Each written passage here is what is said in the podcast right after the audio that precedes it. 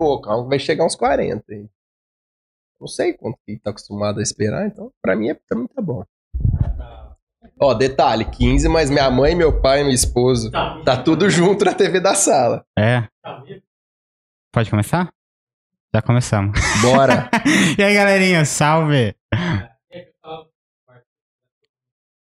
E aí, galerinha, aqui é o Matheus, tudo certo? E aí, galerinha do YouTube, tudo bem com vocês, mano? Pessoal, deixa o like. Então.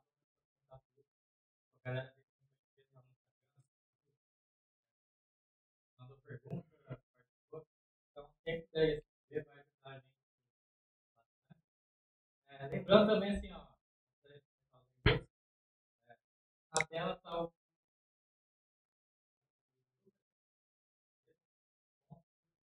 Trio. Também, também. Porque senão os caras falam, vai falar de serviço, nem vou ficar nisso aí. Vou falar também. Quem quiser, tá super chat. Pra ajudar a gente, né, galerinha? Ah, assim, se vocês quiserem mandar mensagem, é de graça, a gente vai ler, mas tudo no seu tempo. Mandou. O dele? Ô, galera, aguarda um momento aí que é, os meninos é bom aqui, já estão ajeitando o meio campo. Calma aí.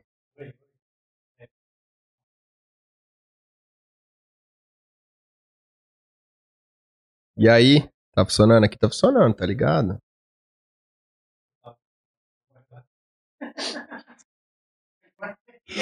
Caramba, não sai a voz do cara.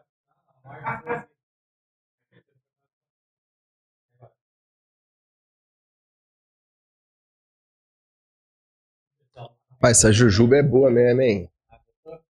Dá licença aí.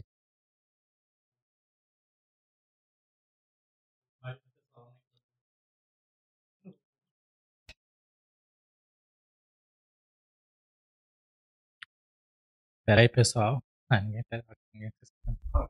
Oi. Desce. E aí, pessoal, estão me escutando? E aí, Diego? Marcos? Agora eu fiquei confuso. Como é que a gente começa? A gente já começou, faz tudo de novo.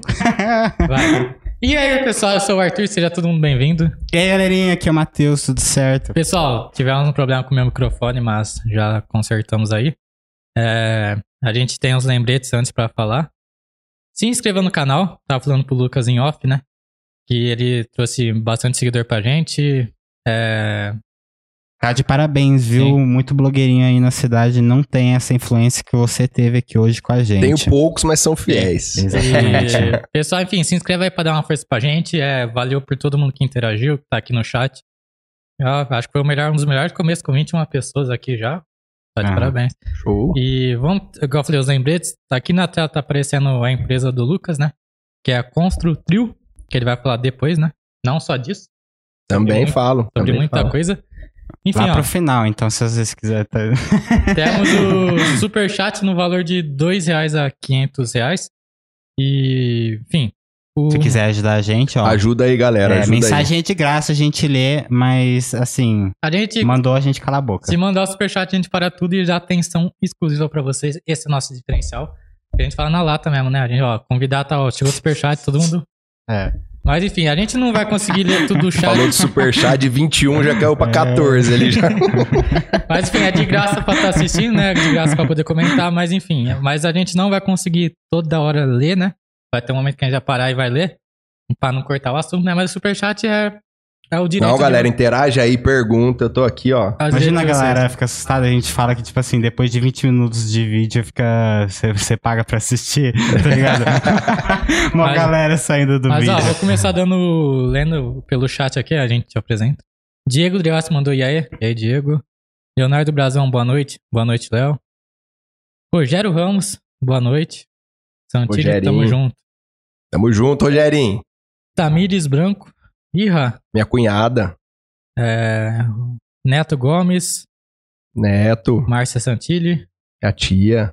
Anderson Toscano. Meu compadre, gente boa. Guilherme Ricord. Um colaborador meu lá, menino bom também. Carlos Henrique. Carlinho, Carlinho, beijo pra você, Carlinho. Palmeirense. E.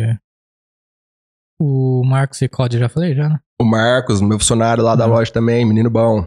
E o Matheus Santilli. Meu primo. Marcelo César. Não vejo faz muito tempo, mas tá no meu coração. Marcelo César Carbonelli. Marcelinho, meu compadre também de coração. Beijo pra Bom. você, garoto. Já demos uns salves aqui. Vamos começar apresentando. Se apresenta aí pra galera. Bom, vamos lá me apresentar, né? Porque eu não sou um cara famoso, eu não tenho seguidores, eu não tô na mídia, então, pra quem resolveu entrar aí e entender quem que tá aqui falando, eu sou Lucas Santilli Oranges, é, tenho 36 anos, pai do Arthur e da Lívia. Minha filha tem três aninhos, o meu moleque tem um ano e dois meses, três meses, vai fazer três. É, pai babão, amo eles. Minha esposa Suelen, te amo, meu amor. É, sou hoje tenho empresa, né? Sou empresário, microempresário. Tenho depósito de material de construção aqui em Ribeirão Preto. É, sou um cara que preza muito valores e princípios de família, tá? É, nesse sentido, assim, eu, graças a Deus, tive uma formação muito boa pelos meus pais, avós. Então, sou um cara muito família mesmo.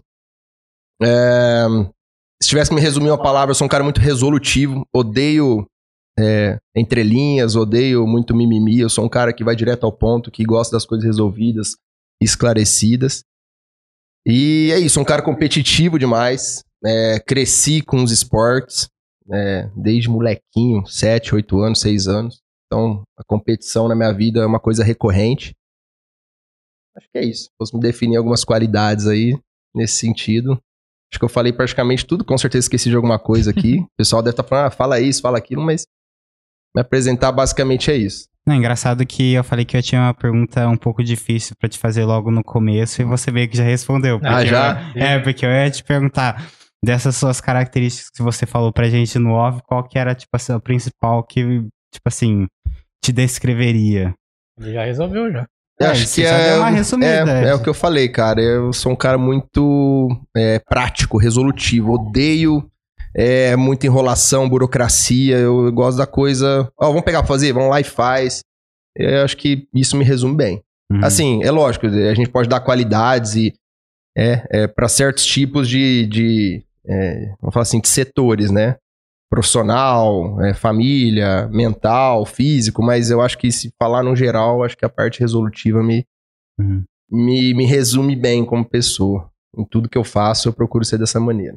Antes de entrarmos na conversa, eu devo esclarecer pra pessoas que chegaram desavisadas, ele é pai do Arthur, mas não esse Arthur. É, é.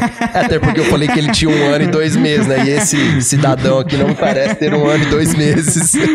ah, quem sabe, às vezes parece que o Queria- Arthur nasceu ontem. Queria ter, né? É. Seria bom. Não teria noção, né? Não teria boleto pra pagar, né? Não teria conta. Cara, deixa eu te perguntar. Você muda muito você mesmo entre. é, entre essas diferentes áreas da vida? Por exemplo, vamos dizer, você disse que é uma pessoa muito competitiva, mas você é uma pessoa muito competitiva dentro da sua empresa? Você, vamos dizer assim, você tem ah, os traços na empresa também na sua casa, com a sua família? É um negócio que você mantém muito separado? Como é que é? Boa pergunta. É, obviamente que tudo na dosagem certa, né? Eu não vou chegar em casa da mesma, não vou agir em casa da mesma forma que eu ajo na empresa ou que eu ajo no lazer e etc. Mas quando eu falo de competição, ô Matheus, é é porque por eu ter crescido assim com isso, cara, e eu acredito muito, a gente pode até falar daqui a pouco sobre isso, que o esporte ele é uma ferramenta é, educacional muito forte, muito potente. É, isso fez com que eu é, me moldasse nessa, dessa forma, né? Então, quando eu falo em competição, obviamente, né? Dentro da empresa, eu tenho meus concorrentes. Então, eu tenho que eu tenho que ter a faca nos dentes, vamos dizer assim, porque é, eu, meu ganha-pão, eu preciso fazer um negócio acontecer lá dentro. É, em casa, tem a competição, lógico, ela é vista de outra forma, mas eu também preciso é, saber o jeito certo de educar meus filhos, de tratar minha esposa, e querendo ou não, eu me cobro isso a cada momento. Então, isso, mesmo que seja uma competição não com os outros, mas com uma coisa interna minha, uma cobrança interna, uma competição interna de querer Hum. ter adicionar alguma coisa no meu no meu portfólio a cada dia, isso não deixa de ser uma competição também. Da mesma forma, ah, eu vou jogar uma partida de sinuca, cara. Falando isso, adoro sinuca. Cara, eu não, não vou jogar para perder. Entendeu? Eu não vou jogar, ah, então vai, vou dar, jogar de qualquer jeito. Não, vou jogar sério, vou jogar pra ganhar. Hum. Entendeu? Então, é, ah, vamos tirar para o ímpar aqui. Lógico, isso é uma sorte, né? Para o ímpar não é, não é competência, é sorte. Mas algo que não dependa da sorte, é. Você vai estar tá Eu vou tá, eu vou estar tá fazendo. É, eu vou dar. Cara, porque não faz sentido, senão a gente tá aqui no mundo pra quê, entendeu? Uhum. A gente tá aqui para passar o tempo, para ver a nuvem ir de um lado pro outro. Não. é, então, assim, é, a competição, mesmo que diferentes formas, no profissional, na, no âmbito familiar. Amador. É, eu não falo nem tanto pela competição em si, mas, por exemplo, uh, outros traços seus. Alguém que trabalha com você diariamente, uh, entra com você na nossa casa, vamos dizer assim, ah, vai jantar com você, vai ter um churrasco ali vai ver um Lucas diferente? Ah, vai. Será? Eu sei dividir bem. Tem uma pergunta aqui para você sobre isso. Vamos lá, pera aí, deixa eu só, uh, deixa eu só, deixa eu só esclarecer aqui o que o Matheus falou. é, eu sei dividir bem. Pessoas que, que me conhecem profissionalmente, que me conhecem no lazer, que me conhecem na, numa viagem, sabe que eu não sou o mesmo em diferentes lugares. Eu sei me adaptar ao lugar, eu não ah, vamos pra uma casa de campo lá no meio do rancho. Beleza, eu não vou me adaptar lá, não vou ficar falando de serviço, não vou ser durão, não vou hum. ser. Não vou ter preocupações que eu, ter, que eu tenho no meu dia a dia, entendeu? Hum. Então. Vai, pode manda a pergunta, vai. É, o galerinha, se ele estiver falando alguma é. besteira aqui, você é já cai aí no comentário. Cai em cima, mano. cai em é cima. Dá um, é. dá um gancho nisso aí que, você, que o Matheus perguntou, porque o Rogério Ramos perguntou aqui, ó. Pergunta pro Santilli por que ninguém convidou ele pra almoçar na casa dos amigos. é, o Rogerinho ele não pode falar muito, mas como o foco aqui sou eu hoje, eu vou responder. Val, Pedro. Corte rápido, Tramontina. oh, é, porque eu como muito, cara. Ah. É, eu, graças a Deus, sempre me alimentei muito bem. Inclusive, a gente tá até falando Atleta, ali. Atleta, né? né, mano? Então, tem isso também, né? A gente gasta muito, então a gente tem que repor. E eu sempre alimentei muito bem, cara. Então, é, ele brinca aí. Mas eu vou, a gente vai, ah, vamos fazer um jantar, vamos jantar em casa, fazer um churrasco, vamos sair para comer, cara. Eu como muito, eu, sim, lógico, né? Como muito educadamente, claro, mas é, volume, né? Eu todo mundo para, eu continuo, eu, é meu jeito. Ah, eu tá me certo. alimento bem eu preciso disso, não tem jeito. É, Vou passar fome, não tem, tem como. É nóis, cara. E, ô, Rogerinho, mas eu tô brincando, cara. O Rogério é um, um parceiro aí, amigão meu também. Gente boa. Só não chama pro churrasco. Mas, não, ele chama sim. Ele chamou, chamava mais. Ultimamente tá meio fraco, mas. É, estão descobrindo o motivo. Mas eu entendi a, a, o motivo da pergunta dele. Ó, pessoal que tá aqui assistindo, esqueci de falar, quem quiser participar do nosso podcast, é só mandar um direct lá pra gente ou entrar em contato com o Lucas, que ele passa pra gente. É, que ele faz o intermédio. Que nem eu faço a ponte aí, eu faço é, a ponte. Que nem, que nem tá no nosso lema, não é só famoso que tem história pra contar, o Lucas é, aqui tá pra dizer. E é a pura verdade. Mas eu nem contei as histórias, a gente tá falando o quê? é, exatamente. ó, o chat aqui, ó, apareceu mais um pessoal aqui, ó, em peso. Ó, nossa, chegou mais gente, hein? Ó, tá bombando, hein? Ó. Marcos Paziani, boa noite, Lucas. Marquinhos. O Marcelo falou entrevistador stop, valeu. Opa! E falou entrevistado melhor ainda. É, Suelen falou, Suelen Limieri, Suelen Uhu. Ela falou Suelen Uhu. falou o quê? Suelen Uhu. Tipo, ela, é, a, ah, Suelen, ah, a Suelen falou Uhu ou uhul. ela falou Suelen Uhu? Ela escreveu Suelen. é minha esposa, minha esposa. Ah, tá. Ah, tá. Uhu, tipo, tá é. feliz que eu tô aqui, Sim. tá prestigiando. Obrigado, ah, dizer, meu amor. Ela quer dizer, tipo assim, ah, fala meu nome, Uhu. é, ué. Ana Carvalho Lucão. É, minha cunhada, minha cunhada. Carlos Henrique falou, te amo, meu amor. KKKK. Ah, esse é o gozador de primeira. E Danilo Barbosa Fuzeto, tá aqui tá também. Dividindo Parceiro sendo, meu tá também. dividindo sendo Netflix com quantos aqui? Como? Tá dividindo senha da Netflix com quantos aqui? Ah, cara, eu não sou muito fã de Netflix, não, viu? Não? Não. Ah. É, não tô. Não tô, acho que é com ninguém. Eu ah. uso o login do meu irmão também. Então... Mas escutamos. De várias características suas, a gente já sabe que então você não, não é uma pessoa que gosta de assistir muito filme série. Já gostei muito. Mas hoje em dia, pela minha rotina, com criança pequena em casa, demanda de serviço, é, não. Acho que faz uns 4, 5 anos pra cá que eu tô bem fraco de filme. Mas, Mas já fui viciado. Vou até a gente é. se fala daqui a pouco sobre isso. Tem uma pergunta nela no, no, no nosso Instagram sobre DVD, né? Sim. Relacionado a filme. Quer que eu falo já? Ah, depois a gente Você entra vendia no- DVD? Pirata? Hã? Não, não. Acho que Fomentar a pirataria aqui, não, rapaz. Depois a gente. É, daqui a pouco a gente entra a nesse gente entra no quesito que é a pergunta lá exclusiva, né, do Instagram. Ó, tem mais uma pessoa aqui, ó.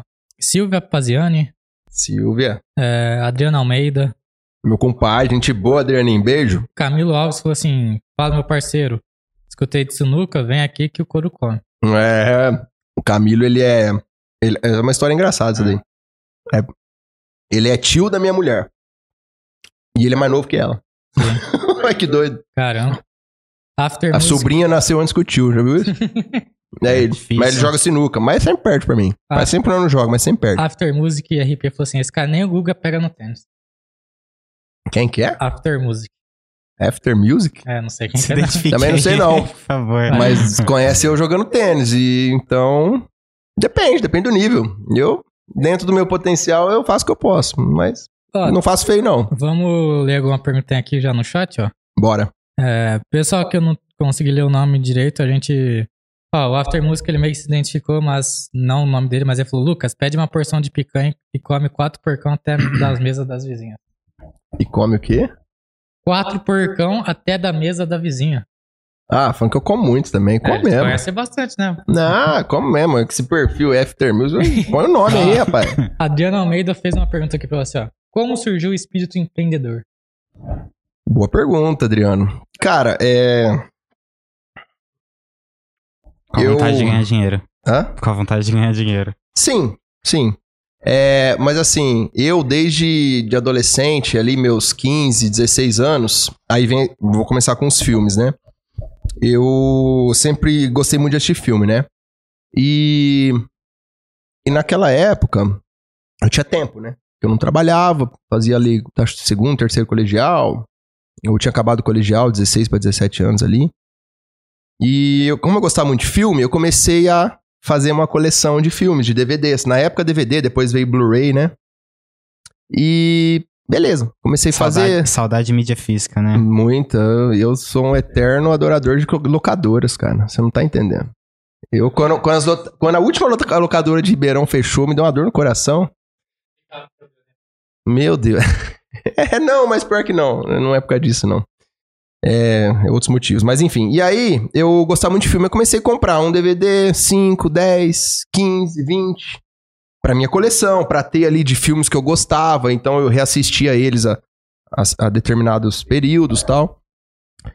E chegou um momento ali que eu tinha, sei lá, 50, 70 filmes tal. Eu falei, cara, eu vou ver se eu consigo fazer uma graninha com isso aqui. É uma coisa que eu gosto, é um hobby, eu sinto prazer de mexer com isso, de comprar, de. E aí tirava o encarte, polia a mídia. Eu era Fazia bem, bem organizadinho, é. tudo- Etiquetava os encartezinhos pra, pra catalogar eles, como se fosse uma mini locadora dentro do meu quarto, sabe? Colocava eles em ordem alfabética. E aí, é, o Mercado Livre naquela época tava encaminhando, tava engatinhando, né? Tava no início ali, 2006, 2005. No Mercado Livre, ninguém sabia direito como é. Eu comecei a fuçar no Mercado Livre, daqui e dali. E aí, que, como que eu comecei a fazer? Olha que doido. Eu começava a comprar lotes de filmes. Ah, vendo 500 lotes de filme. É, 500 filmes, 500 DVDs. Vendo lote com mil DVDs. E aí, no lote, sai mais barato. Certo? Aham. Então o cara lá vendia lá um lote com mil filmes a 3, 4 reais o filme na média. Então 3 mil reais, 2 mil reais. Lógico, lógico que eu não comecei comprando um lote de mil filmes. Comecei co- comprando um lote com 50, 100 filmes e aos pouquinhos fui fazendo capital. E aí é, saía no lote cada filme, sei lá, 3, 4 reais. Aí eu pegava, chegava o lote, eu abria tudo, organizava eles, dava um trato, polia a mídia, eu tinha estopinha, os negócios tudo certinho e anunciava eles avulsos a 8, 9, 10, 11. Tinha filme que chegava ali até 30 reais avulso. Uhum. Olha que doido. E aí com isso, come... e anunciava no próprio Mercado Livre. E aí com isso comecei a, a ir capitalizando, né? Aí chegava no fim do lote ali, tinha uns filmes que não vendia, né? Aí eu pegava, juntava ali 10, 15, 20 filmes e punha um lote de 10, 15, 20. Uhum. Mas mesmo assim acima. nata. É, aqueles que, que vinha no meio porque, né? Só filme bom. É, e aí comecei, cara, e comecei ali com 500 reais, de 500 fiz mil, de mil fiz dois mil, de dois mil fiz cinco mil, fui indo, fui indo, comecei a... Então, assim, desde 15, 16 anos, esse... É lógico que eu não vou chamar isso de empreendedorismo, né? Eu simplesmente usei uma situação ali do meu dia a dia pra começar a fazer uma grana. E, e foi assim. Caramba, que louco. Mas, tipo assim, você viu a- essa oportunidade de fazer isso ou acabou sendo um negócio meio que sem querer? Não, foi, foi intencional. Foi Eu intencional? via, eu via a oportunidade. Eu- lógico, eu não sabia se ia dar certo ou não. Era um risco eu comprar um lote de mil e não vender nenhum. Mas, mas eu pensei, cara, eu com 16 anos, o que eu tenho a perder? Não tem nada. Eu tenho, tinha, tinha lá miséria lá. E comecei. E aí foi indo, cara. Até que eu consegui, sei lá, fazer vezes 80, 100 vezes o capital que eu tinha. Só que aí chegou um momento que os DVDs começaram a ficar pra trás, né? Porque é, foi avançando, depois veio Blu-ray. O Blu-ray ele foi lançado muito caro. Alguns filmes eu consegui substituir e tal. Aí chegou um momento que eu tinha só Blu-ray. Hum. Alguns filmes não tinham saído em Blu-ray, eram só em DVD, aí eu mantinha o DVD, mas, é, sei lá, 90% da minha coleção passou a ser Blu-ray, que era alta definição, né? 1080 pixels, era um negócio de coisa de louco. Aí comprei, comprei aparelho de Blu-ray, assistir filme em casa era um, nossa, era uma delícia, cara. E eu morava em condomínio na época, né? Condomínio fechado. Então, o pessoal dos meus amigos, tudo ia lá em casa, assistia filme, punha um, um- como é que chama o sisteminha de som lá? Ah, o. até esqueci, isso nem existe mais, é, acho. mano, é Home theater. home theater. É. É. E aí punha tudo. Puta, era uma delícia assistir filme em casa, cara. E aí começou assim, eu- o espírito empreendedor, respondendo agora a pergunta do Adriano, né? Contei a historinha aí pra, pra contextualizar. Ela, ele nasceu nasceu com isso, mas é lógico que depois disso, isso morreu e foram tendo outras coisas, né? É, aí depois eu fui pra faculdade. é, e na faculdade, no segundo ano de faculdade, eu abri a, a loja. é, na verdade, foi junto com meu irmão, mas não foi, porque meu irmão ele fazia cursinho na época, então ele demandava mais tempo com os estudos, né? E aí meu avô me ajudou muito, o pai do meu pai, seu Luiz. É, então, assim, cara, é, é, é muito, é muito estranho, assim, é, falar, olha, o, o empreendedorismo nasceu em mim. Não, não nasceu em mim, eu que busquei ele, entendeu? Eu, Você eu, eu aprendi a lidar com risco muito cedo, vamos falar assim. Aham. Então, porque o empreendedor é isso, né? É, o cara não tem uma garantia de que vai ter um dinheiro, que vai ter, que vai dar certo, não tem. Então, desde cedo eu tinha essa, essa consciência, né? E acabou que, que foi indo, foi indo, e cada, cada vez que ia, ia um pouco mais, e a coisa foi, cara. E acabou dando certo. Acho Quer que dizer, eu acho que você se viu também numa boa posição, né? Eu já gosto bastante de filme, eu já adquiri essa coleção, é, então eu já tô no caminho e, tipo assim, o que, o que, que é a mais pra eu começar a ganhar dinheiro? Exato, exato. É, tem um ditado até que fala que é, você. O dinheiro ele é consequência de você fazer o que você gosta, né? Aham. É, porque poucas pessoas são felizes, se dão bem, têm sucesso em algo que ela não gosta, que ela tá ali só por causa do dinheiro. Não. O dinheiro, na verdade, é uma consequência. Então, nessa época, eu gostava de filme, eu gostava de manusear, de mexer, de assistir, eu entendia, não 100%, não era nenhum cinéfilo, mas, né, dentro do meu, Mas da minha realidade eu adorador- mas Você era um adorador da arte. Exato. Ainda sou, mas é que eu não tenho tempo pra. Mas você né? não, você não acha. Eu fui lá, esqueci da monetização, esqueci da monetização dele. É, eu imaginei. É, mas você não. Pessoal, falta um inscrito pra gente bater 1.100. Quem quiser, quem quiser se inscrever, vai pra 1.100. Mas enfim, Por Bora, favor. bora, É, escreve aí. você não acha que, por exemplo, uma coisa. Um tema que a gente vem visto bastante no, no podcast é convidados falando sobre coisas antigas voltarem à, à moda, assim. Por exemplo, você vê na Globo, vamos supor, no Viva passa muito a Grande Família, tal, é, é que eu acho que eles não passam na Globo porque eles tiveram que mudar, por exemplo. Coloca lá, essa obra é, é caracterizada da época do, daquela época, entendeu?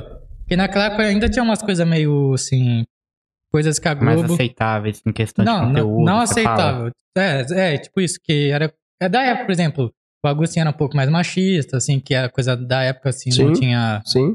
o. Não tinha, não tinha essa um, é, um movimento social hoje em dia pra discernir sobre machismo, feminismo. Então eles colocam muito tipo, ah, essa obra é, é retratada daquela época. Porque, né?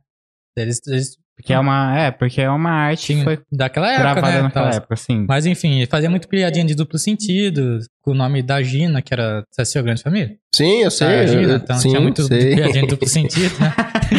enfim, é, eu acho que eles só não passam na Globo atualmente por conta disso, porque ia ser um pouco, né? Mas enfim, eu acho que se não tivesse isso, eles passariam porque tá voltando em moda muita coisa do passado. Você não acha que a locadora às vezes pode voltar de novo ou você acha bem difícil? Difícil. Difícil não, eu diria quase impossível. Uhum. Porque é, uma coisa é você ter a coisa pronta e só rodar ela nos dias atuais. Como você falou, por Sim. exemplo, de programas antigos, Grande Família e etc., como tantos outros aí. O vale- famoso Vale a Pena Ver de Novo, né? Que passa aí novelas dos anos 90, 80. E dá mais ibope do O que as conteúdo tá né? pronto, então os caras só rodam. Agora, cara, que sentido tem alguém é, pegar uma locadora. Primeiro, as famílias aí, 99% das famílias hoje nem tem mais DVD. um DVD pra rodar mídia. Hum. Como é que uma locadora vai voltar? Então, eu não acredito. Não acredito porque pra mim isso é o avanço da tecnologia, óbvio. É. Antes você tinha um, um filme numa fita, depois você passou a ter ele num CD de uma resolução baixa, depois você manteve um CD na resolução alta, depois um filme passou pra um pendrive, hoje você tem um filme direto na TV lá, só você tem internet, 4K. entendeu? É. Então eu não volto, locadora É não porque volta. também tem é, a questão meio que da gourmetização, né? Você pode ver com música é, o crescimento de venda de vinil depois de tipo uma década, mais de uma década. E o pessoal comprando a- as máquinas para poder colocar o disco ali. Sim. E vários artistas hoje em dia, vários mesmos, ainda lançam, é, começaram a lançar de novo o negócio do vinil. Só que tem esse negócio, né? Vinil é um negócio bonito, né? De você colocar ali. É, mas se você pegar quem, quem tem o tocador de vinil, tudo, são pessoas. é, eles têm não por porque dá dinheiro, eles têm por adoração, por, por gostar. A locadora, no caso que o, o Arthur me perguntou, não faz sentido o cara ter a locadora só porque ele gosta. Ele precisa ter movimento e, e gerar receita pra manter a Ah, não locadora. sei que for milionário, né? Ele... Ah, tá, é, mas não precisa de locador, ele faz na casa dele lá e deixa num, num quarto lá com telão, poltrona de Sim. cinema e É, quem é for que, lá. é que eu acho, por exemplo, esse pessoal que compra também o vinil é uma questão muito de, de coleção, vamos dizer assim. Sim, ah, eu quero ter exato, a é o coleção colecionismo, ali, sim. E não realmente usa, sabe? Não, colo- não realmente. De vez em quando deve colocar várias pessoas até. Sim, mas não é um negócio de cotidiano. Eu tô sempre escutando música ali. Sabe? Sim, sim. Mas, por exemplo, eu acho que o, o que a distanciou muitas pessoas do filme também é o, se, o valor de cinema, né? Que Sem tem as dúvida. promoções e tal, mas é, tem muita gente que se afastou por conta, às vezes tava 50 reais, 40. É, não só o cinema, né, Arthur? Hoje em dia, cara, é, tudo, tudo ficou caro. E online é mais tudo caro. muito acessível, Sim, é. mas tudo caro, né? Ah, mas eu não acho cinema caro. Ah, Hoje cê- em dia, paga cinema quanto? caro. Mano, 10, 13, Ah, mas você vai no 16 dia certo, não é? Quarta, duas horas. Você vai no dia da promoção, Mano, não vai? cê- eu vou no dia da promoção, tem um cartãozinho que quem quiser, qualquer pessoa que quiser fazer, faz. Você paga meia e mais o da promoção, entendeu? Então, Cara, eu não assim, sei, não vou falar, porque acho que eu não vou no cinema. Acho que tem uns 5, Ah, mas 6 é, anos. Mas você não precisa nem ser estudante, eu não sou estudante. Você faz, a, por exemplo, o ICE aqui no Ribeirão Shopping, você faz a carteirinha, você paga meia, você tendo o, É que o tem, cartãozinho. tem pouca gente que sabe dessas, sabe dessas coisas. Então, ó, já tô, já tô falando pra galerinha, compra o cartãozinho. Primeiro ingresso que você comprar o cartão, você paga 12 contos no cartão, primeiro ingresso é de graça. De graça. Falta. Aí depois você, toda, toda vez que você for lá comprar o ingresso, você vai pagar meia entrada com, com o cartão. Mas falta E se mais. você ainda for no dia, vai ser a meia entrada mais a promoção do dia. Falta também o cinema falar isso, né? Pra galera, pra ter mais. Divulgação, né? Mas, por exemplo, online também é mais fácil assistir o filme, né? Já tá. Você acha na internet, por mais que é errado, né? Mas Sim. às vezes. Achava, muito, muito, muito site não existe mais, mas por conta até dos streamings, né? Sim. Mas, que nem na minha época, chegou uma época que eu baixava filme e gravava pra mídia, às vezes. Ah. Ou não gravava, deixava no notebook, baixava legenda, sincronizava a legenda, assistia filme no notebook. Sim, vamos ler a próxima pergunta aqui, ó. É, deixa eu Ah, ver. mas conte- só pra encerrar, você, quando tava fazendo esse esquema de, de vender, você ainda tinha sua coleção? Você, Tinha. tipo... Eu tinha minha coleção Você e eu vendia e comprava a parte, é. Tanto é, só finalizando esse, esse assunto também, que depois eu cheguei a ter 800 filmes na minha coleção. Caralho, é, mano. eu, eu, tinha, eu fui em locadoras que estavam fechando, Você comprei... tinha assistido todos? Assisti todos. Nossa, ah, vai, ali horas, uns mano? 20, 30 não, porque eu sempre comprava filmes novos, é, né? 20, 30 não, mas É, 750. Mais de 800, exatamente. e, eu, e aí eu fui em locadoras que estavam fechando aqui na cidade e comprei as estantes próprias pra pôr os filmes e tal, deixei em casa, alinhei tudo por ordem alfabética, cara. E aí essa era a minha coleção. Aí chegou um momento que eu comecei a parar, natural, por causa do meu momento de vida, parei de assistir, aí eu parei de comprar mais filme, entendeu? Mas minha coleção, vixe, cara, tinha filme, Você tem até hoje. Uma parte. Eu vendi uma parte e eu fiquei só com os. Que eu costumo dizer que é a nata, né? Que é os filmes que eu. Puta, cara, que é- Eu devo ter ali um- na minha coleção hoje uns 150 filmes O só. Clube da Luta tá lá? Tá. Ah, isso aí, tá. gosta. Clube da Luta, Brad Pitt, sensacional. Filmaço. Então é isso. Hoje eu tenho esses 150 filmes lá, é, mas também nem assisto. Estão lá parado, mas eu tenho Mas o aparelho de Blu-ray. No futuro você pode ver com seus filhos também, né? É legal isso aí. Sim, É uma coisa que hoje não tem tanto valor, tinha mais, eu preferi guardar, preferi Ah, mas deixar eu lá. acho muito legal esses negócios. Mas eu, eu também, mano. A diferença, a diferença com o cuidado que ele teve com os filmes dele. Porque quando eu tinha meus filmes, é, a gente gravava pirata, é nóis. E, tipo, a gente colocava naquelas caixinhas, aqueles estojinhos, sabe? Que. Sim, é Isso, é. quatro, quatro mídias, você Isso, vira. quatro é. vezes É. você mira, aí te tava dentro de uma caixona, assim, cheia desses estojinhos. Qual que eu vou ver hoje, né? Mas, Entendeu? mas uma coisa que eu tava falando, né? tava falando sobre voltar Isso aí. ao passado, é que a gente vê uma cultura muito forte também dos jogos de PlayStation 2, né?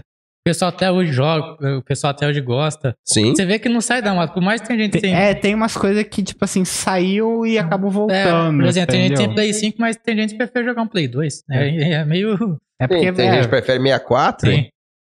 É porque é, eu, acho, que- eu acho que muitas coisas assim, eu acho, fator nostalgia, Sim. né, mano? eu acho que É isso. volta muito, assim, difícil alguma coisa de. É, volta, mas não permanece, Sim. né? Ele volta bem, bem esporádico, assim. Sim, sim. Aí fica ali um ano na moda, um ano Mas e meio, dois anos. Mas e- sabe que é também? Muito adolescente que naquela época não tinha tanta noção, que hoje em dia fala, pô, eu conseguia jogar esse jogo, aí consegue baixar pra um emulador do computador. Aí, Não só noção, Sim. não tinha condição de ter, Também, né? é. condição E aí o cara fica mais velho, trabalha, ele fala, ó, hoje eu Tem consigo dinheiro, comprar um é. videogame que na época eu queria. Sim, Aí ele vai lá e compra e tem, né? sim, sim. Tá vivendo o sonho de antigamente. Exato. O Exato. Thiago Bertolini perguntou aqui, ó, primeiro a Tamires Branco falou, gente, que cunhado chique. É, Eu. ah, Thiago perguntou aqui, ó, quais foram os maiores desafios é, de empreendedor que você já enfrentou? O Thiago é um baita empreendedor também. É, cara, desafio é todo dia. Ele sabe bem disso. Mas o- os meus maiores, é, eu vou dizer que foi a questão de gerir pessoas, Hum. tá? E de, é, de constância, disciplina, de resiliência. Esses para mim são os maiores desafios. Porque não é fácil você todo dia acordar, levantar, escovar seus dentes, tomar seu banho, pôr sua roupa e saber que você tem que matar um leão naquele dia. É, isso para mim é. E, e- e chega um momento que você começa a fazer isso com tanta repetição que se torna automático. Uhum. Mas para mim o principal, o principal desafio é a gestão de pessoas, gerir equipe. É, falando nisso, um abraço para minha equipe aí que deve estar me acompanhando. É, e a questão da disciplina, da, da constância ali, da, de estar todo dia martelando e, entendeu? Fazer a coisa dar certo na marra, sabe? É meio Uhum. que isso. Para mim, o principal desafio é esse. Os principais, né? É porque, assim, trabalhar e resolver problema. Cara, é Então- diferente quando você trabalha pros outros. Porque quando você trabalha pros outros, você sabe que vai chegar no quinto dia útil, no dia 20, seu vale vai estar ali. Trabalhar pros outros, que eu digo assim, não necessariamente pros outros, mas quando você é CLT ou quando você presta serviço, né? Hum. É meio que tá ali o teu dinheiro. Seu salário tá ali, eu não salvo você ser mandado embora por algum outro motivo. É, você ter a sua empresa, você ter seu negócio, você não tem garantia de nada. Você tá ali à mercê do risco, à mercê da ruína. Entende? Então. É você que tá gerindo, é você que tá isso, responsável por depende de você. E tudo mais. Se você passa mal e não vai trabalhar um, dois dias, quando você é CLT, você faz o quê? Você dá um atestado lá, tá tudo bem, depois volta, melhorou, tá bem, ó, vida que segue. E quando você não é? Entende? Quem que vai fazer o que, o que você faz? Quem que vai é, organizar ali a empresa? Quem que vai dar as orientações para a equipe? Uhum. No meu caso, lógico, tem empresas grandes aí que tem ali o gerente, supervisor, tem coordenador, mas no meu caso não. É eu direto com o pessoal. Então, isso, isso atinge muito, muda Uhum. muito. Que é o pequeno empresário que, tipo assim. É o microempresário. É, É, isso. Se você não comparecer, você tá, tipo assim, você vai ter a, a consequência da, daquilo. Sem dúvida. É, e assim, lembrando que existe o microempresário, que ele é o, o funcionário dele mesmo, né? Que eu fui um dia. Hoje eu ainda sou, mas muito menos. E existe o microempresário que é, ele consegue já ter uma equipe, gerir equipe, ele consegue acompanhar um pouco mais de longe, tem que estar presente, claro, mas consegue fazer com que a, que a empresa rode sem a presença dele, mesmo que por um tempo, não eternamente, mas mesmo que por um tempo. Então, existe até essa diferença. Né? Existe também a, o autônomo, né, que depende da própria força de trabalho para gerar renda. Então, aí, aí é mais, você fica mais refém ainda de uhum. você mesmo, do seu tempo, né? Então é, é complicado, cara. Ainda mais no Brasil, a gente em meio a tantas instabilidades políticas, econômicas, é, coisas que acontecem que só acontecem aqui, carga tributária altíssima. É muito difícil você é, empreender no nosso país, muito. É. E, diferente do que às vezes a gente vê muitas notícias, é, reportagens, é, é o microempresário que carrega o país. É o microempresário que carrega o país. Hum, lógico, tem empresas grandes e tal, mas assim, o microempresário, que é a esmagadora maioria das empresas, elas são elas que carregam o país. A economia regional ali é, é microempresário. A gente depende também de muitos caminhoneiros, né? Que eles trazem a comida. Exato. Se eles param, ninguém Exato. come, né? Ah, já vista as greves aí, quando é. eles fazem aí, para tudo, né? É, como a gente tá falando da, do seu trabalho, né? Tem na tela aqui, passando, né? O, passando não, tá parado é, que é do Ronaldo, né? Passa os outros também. Tá, Sim. No caso, o seu tá parado. É Construtrio. Por Construtrio. Por que esse nome? Como que surgiu? Boa. Todo mundo acha que são três sócios, né? É, oh, trio? Vocês eram trio, né? Não, mas é, eu recebo muito essa, esse questionamento. Por que Construtrio, Lucas? Vocês eram em três, hoje é só você? É, na verdade, o nome surgiu, cara. O que, que você tá rindo, Matheus? Eu achei engraçado. É, né? o, o, nome surgiu por conta de ser três gerações. Olha que louco. É, quando a, a gente montou a empresa, ela não chamava Construtrio. Ela chamava Bela Wall, Wall de parede. Uhum. Achei que porque era, a gente. Achei que era Constru 1. Constru solo, né? é, na verdade, era chamada Bela Wall, né? De wall de parede, porque a gente começou vendendo pisos e revestimentos, né? Então a gente deu o nome de Bela Wall. E aí, por dois anos foi Bela Wall. Depois, quando eu fiz a aquisição do depósito mesmo, que envolvia parte básica, hidráulica, elétrica, tinta, aí passou para Construtrio. E quando a gente estava na decisão do nome, eu lembro bem, foi eu, meu pai e meu irmão que a gente estava conversando. A gente falou, cara, veio tantos nomes na mente, aí falou, ó, quem que vai ficar na loja, quem que vai tocar? Falou, ó, eu, o Thiago, né, meu irmão. Meu pai, na época, ele tava de férias, ele tava, tinha um serviço dele, só que ele tava de férias, então ele tinha ali 20 dias, um mês para poder ajudar a gente e tal. E meu avô, que teve comércio a vida inteira, pai do meu pai, teve açougue, teve, mexeu com, trabalhou com confecção de roupa, meu avô fez um monte de coisa. E, e queria trazer essa experiência de comércio e de vida para ajudar nós, né? Aí nós falamos assim, cara, mas tá os netos, o pai vai ajudar ali à distância. E o vô são três gerações, vamos pôr construtrio. E até no começo foi até um trava-língua, né? Porque construtrio, construtrio. E começou, a gente começou, aí ficou uma. Cara, vai pegar, vai ser o nome e tal. E o depósito que a gente. Tem uma sonoridade legal, construtrio. Sim, construtrio. E, e, o depósito que a gente comprou na época, que a gente assumiu, ele chamava Construnil. Uhum. E aí ficou até sonoramente muito parecido. Então, até para os próprios clientes, não perceber tanta mudança que teve quando a gente assumiu o ponto. Uhum. Entendeu? A gente queria meio que manter o constru alguma coisa. Então, por isso que eu não pus lá, sei lá, tijolão, né? Aí eu ia mudar. é, ué, eu ia mudar totalmente a identidade do, do ponto. Então, para manter, a gente falou, ó, o trio ficou legal. Então, uhum. a gente... Se você soubesse que a galera ia encher tanto o saco perguntando de sócio. Não, mas eu não acho uma encheção de saco. Eu acho não? legal perguntar. Porque eu, se eu não soubesse, talvez eu perguntaria também. É. Ah, nunca passou na minha cabeça. não, não, passou também na minha. É, trio. Trio é três. Então, você fala. Mas eu acho que construtivo é uma coisa ligada à construção. Mano, a primeira coisa que eu pensei. Tipo assim, é que eu não pensei a respeito, mas tipo assim, construtrio. Ele tem, ele tem três lojas. Sim. Mas e quando eu tinha duas? Como é que eu sabia que eu ia ter três? Eu falei uma, não E sei. quando, então, e quando eu tinha uma, como é que eu sabia que eu ia ter três? É. Se eu sempre tivesse três, beleza, mas. Aí quando você tinha uma era constru solo, depois... aí depois você mudou e mudou de novo. Contra, contra Não, o- sempre foi. É. Trio. É, E foi faz- por causa disso, das gerações, no caso. Mas, mas é um motivo legal. é um Sim, motivo muito legal. A gente quis deixar uma coisa bem raiz mesmo, bem, bem na, na essência do negócio. Hoje meu avô não faz mais parte, né? Só, só pra entender. Meu avô me ajudou ali até meados de 16, 17. É, meu pai só à distância, também me ajudando mais com conselho, conversas. E meu irmão em 2016, meio de 16 também saiu, que ele passou no trainee de uma empresa e foi seguir a carreira dele, porque ele falou, ah, não é isso que eu quero tal. E aí eu fiquei na raça lá, sozinho. Na época eu tinha um funcionário, dois funcionários, mandei eu embora, eu fiquei com um só. E fui tocando, tocando até que em 2000 e- fim de 18 para 19 surgiu a oportun- a oportunidade de abrir a segunda loja. Hum. Foi Faz isso. quanto tempo que você tem um negócio? A empresa ela foi aberta em setembro de 2009, 14 anos. Caramba, bastante. 14 né? anos, é. 14 anos CNPJ. Como Bella Wall, como Hum. eu disse. Depois, em 2011, ela passou para Concert Trio. Você, vo- você consideraria a, a alma do negócio, mesmo na época que você abriu, você começou com o seu pai e seu avô te ajudando, mas naquela época, tipo assim, você era quem tava tomando frente disso daí? É, naquela você época era se muito... imaginava... É, entendi a pergunta.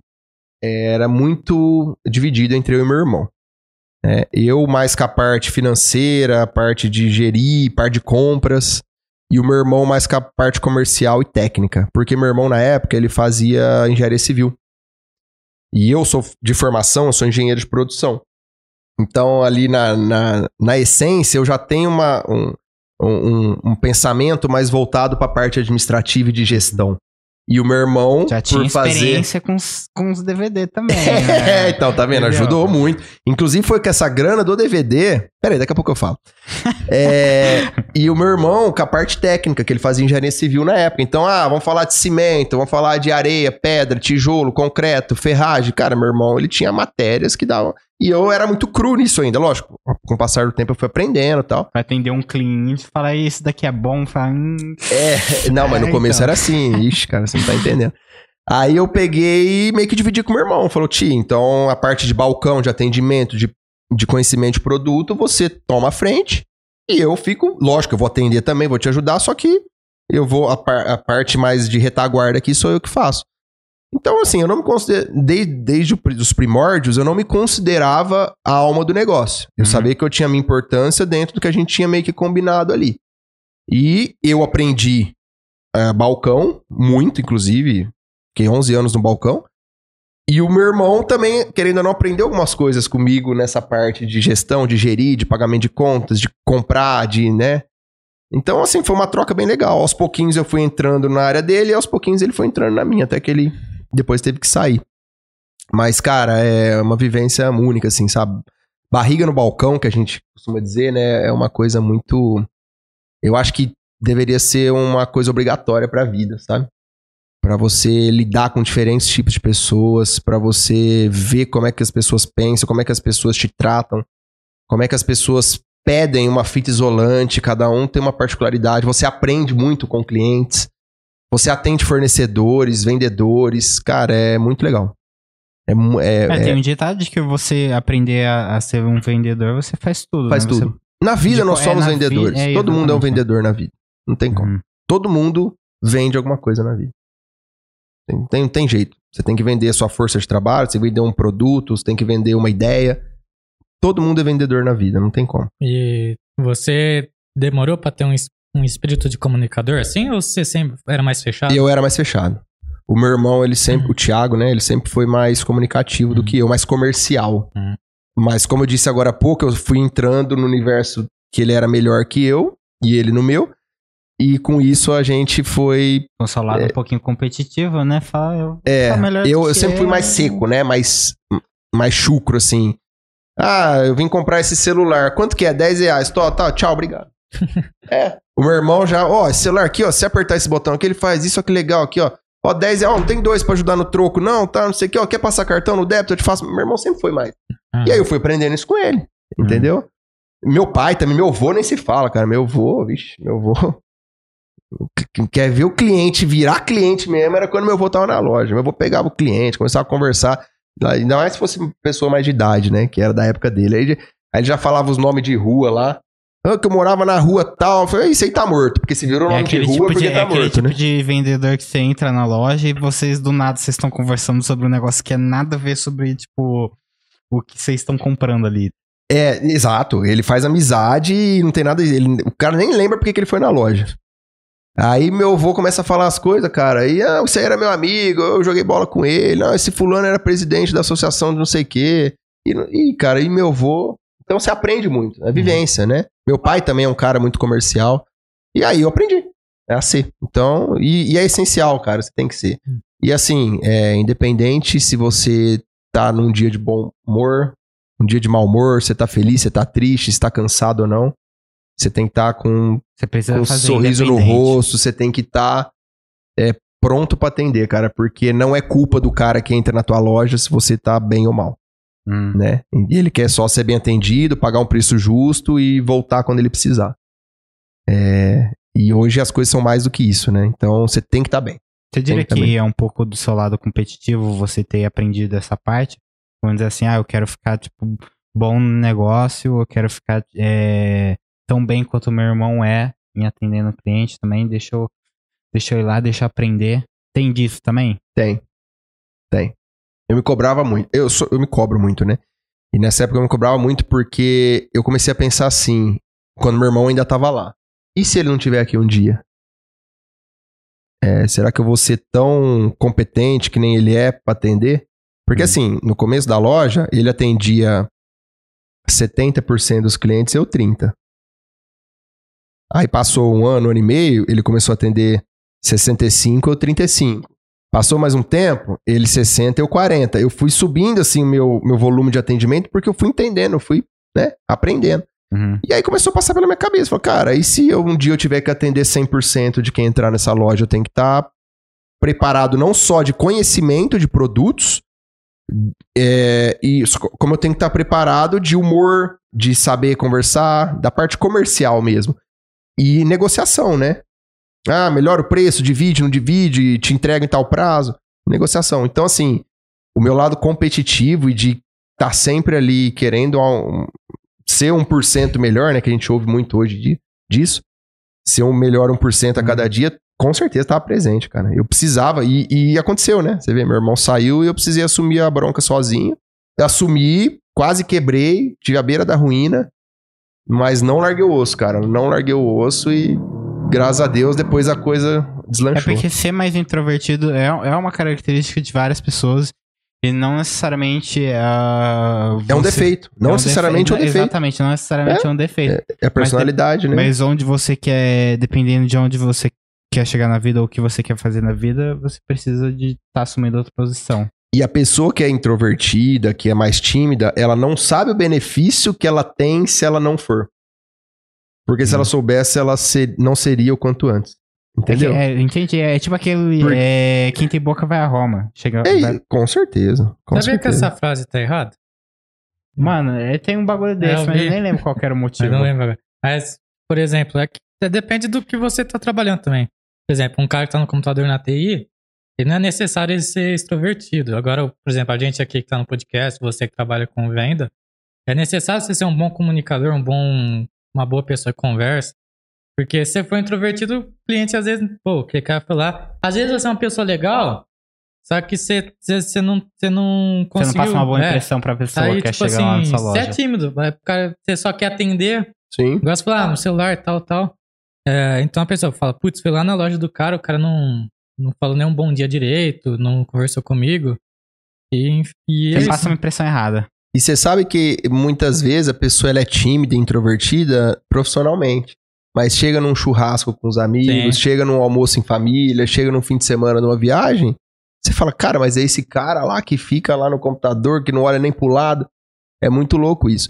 E, e existe uma. Eu li né, esses tempos atrás uma estatística de que. é, eu não lembro exatamente a porcentagem e tal, mas que falava que pessoas extrovertidas, que se comunicativas, né, que conversam e tal, elas têm muito mais, não sei quantos por cento a mais de, de promoções, né? De, de receber oportunidades. Sim, com certeza. Porque, cara, é...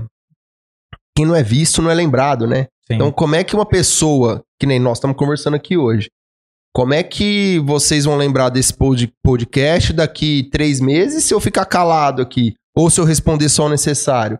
Agora, se eu responder, se eu causar um impacto, se eu, é, sabe assim, trazer pessoas pra ver, que nem você falou que tá legal aí a audiência, vocês vão lembrar, puta, o Lucas tinha, ó, nem tinha muito seguidor no Instagram lá, mas, É o que pô, a gente mais lembra. Entendeu? É isso. Então, assim, é é impactar, entendeu? Então, se você se não for comunicativo, se você não tiver essa, essa- esse manejo com as palavras, com a comunicação, né? É, Não adianta, Mas você é- vai ficar É, e, parado. tem, e tem um lado que, tipo assim, a comunicação é onde você mostra quem você realmente é. Então, tipo assim, é aquele negócio de deixar. é, não se apagar, brilhar, sabe? Mostrar sua personalidade Sem dúvida. pessoa. Será? E os blogueirinhos do Instagram que tem que fingir ser o que não é? É, mas é isso. é- isso Hoje é a gente outra vive num mundo de máscaras, né, cara? Mas, por exemplo, o podcast é legal assim até pra pessoa. Por exemplo, você não imaginou que ia ter, chegar a ter 25 pessoas assistindo. É, que às vezes você fala, pô, eu não, vou não lá, imaginei mesmo. vai ter, sei lá, 12, 13, assim. É, eu falei, vai ter uma meia dúzia, pra ser, pra Mas ser assim, sincero. é, é legal que você consegue saber que você tem uma audiência e não onde você for. E o mais legal, que nem você tá falando o nome do pessoal Uhum. Sim. fulano, ciclano perguntou. Cara, é muito legal isso, porque é lógico, eu divulguei, falei pro pessoal que ia participar, mandei nos grupos, né, no Insta e tal. Mas assim, é, se, um- se qualquer uma dessas pessoas aí que você citou o nome também fossem participar de um podcast, eu com certeza ia querer Uhum. ver. Porque são pessoas próximas a mim, que a gente se vê semanalmente, mensalmente, pô. E às vezes você não consegue ter uma É conversa. legal, eu prestigio muito quem Sim. tá à minha volta, sabe? Eu acho bem legal isso. Você vai descobrindo coisas das pessoas que você não, nunca imaginou, né? Às vezes tem uma coisa em comum que você não sabia. Exatamente, exatamente. É, falando aqui, ó, tem outra pergunta, mas meio que um gancho. É, por exemplo, e golpe? Já levou golpe? já, já tentou te passar golpe? Como que você lida Cara, semanalmente. Como que é os golpes assim na sua área? É, semanalmente. Teve um. Teve um. Semana. Semana passada. Rapaz me chamou no zap. DDD 73, acho. Vixe, Nordeste. É. É. Ô, Lucas, você não vai devolver o depósito errado que eu te fiz? Uhum. Só, cara, assim. É... Hoje em dia, quem tá no meio do- dos, dos negócios, sabe, identifica um golpe com facilidade, né? É, você tem que ser muito ingênuo e não vivido pra, pra cair num golpe desse patamar hoje. É lógico que existem golpes mais tramados, tal, que você, qualquer um cai, vamos dizer assim. Mas golpes desse porte, assim, de WhatsApp, de dia a dia, de depósito, de, né? De OLX também, que é muito comum golpe OLX. É, quem é vivido não cai. E aí o cara me chamou tal, aí eu falei, vou dar. Só que pela foto, que, que não existe a foto, né? Pelo DDD, pelo número, você já sabe, falei, é golpe, mas eu vou dar corda.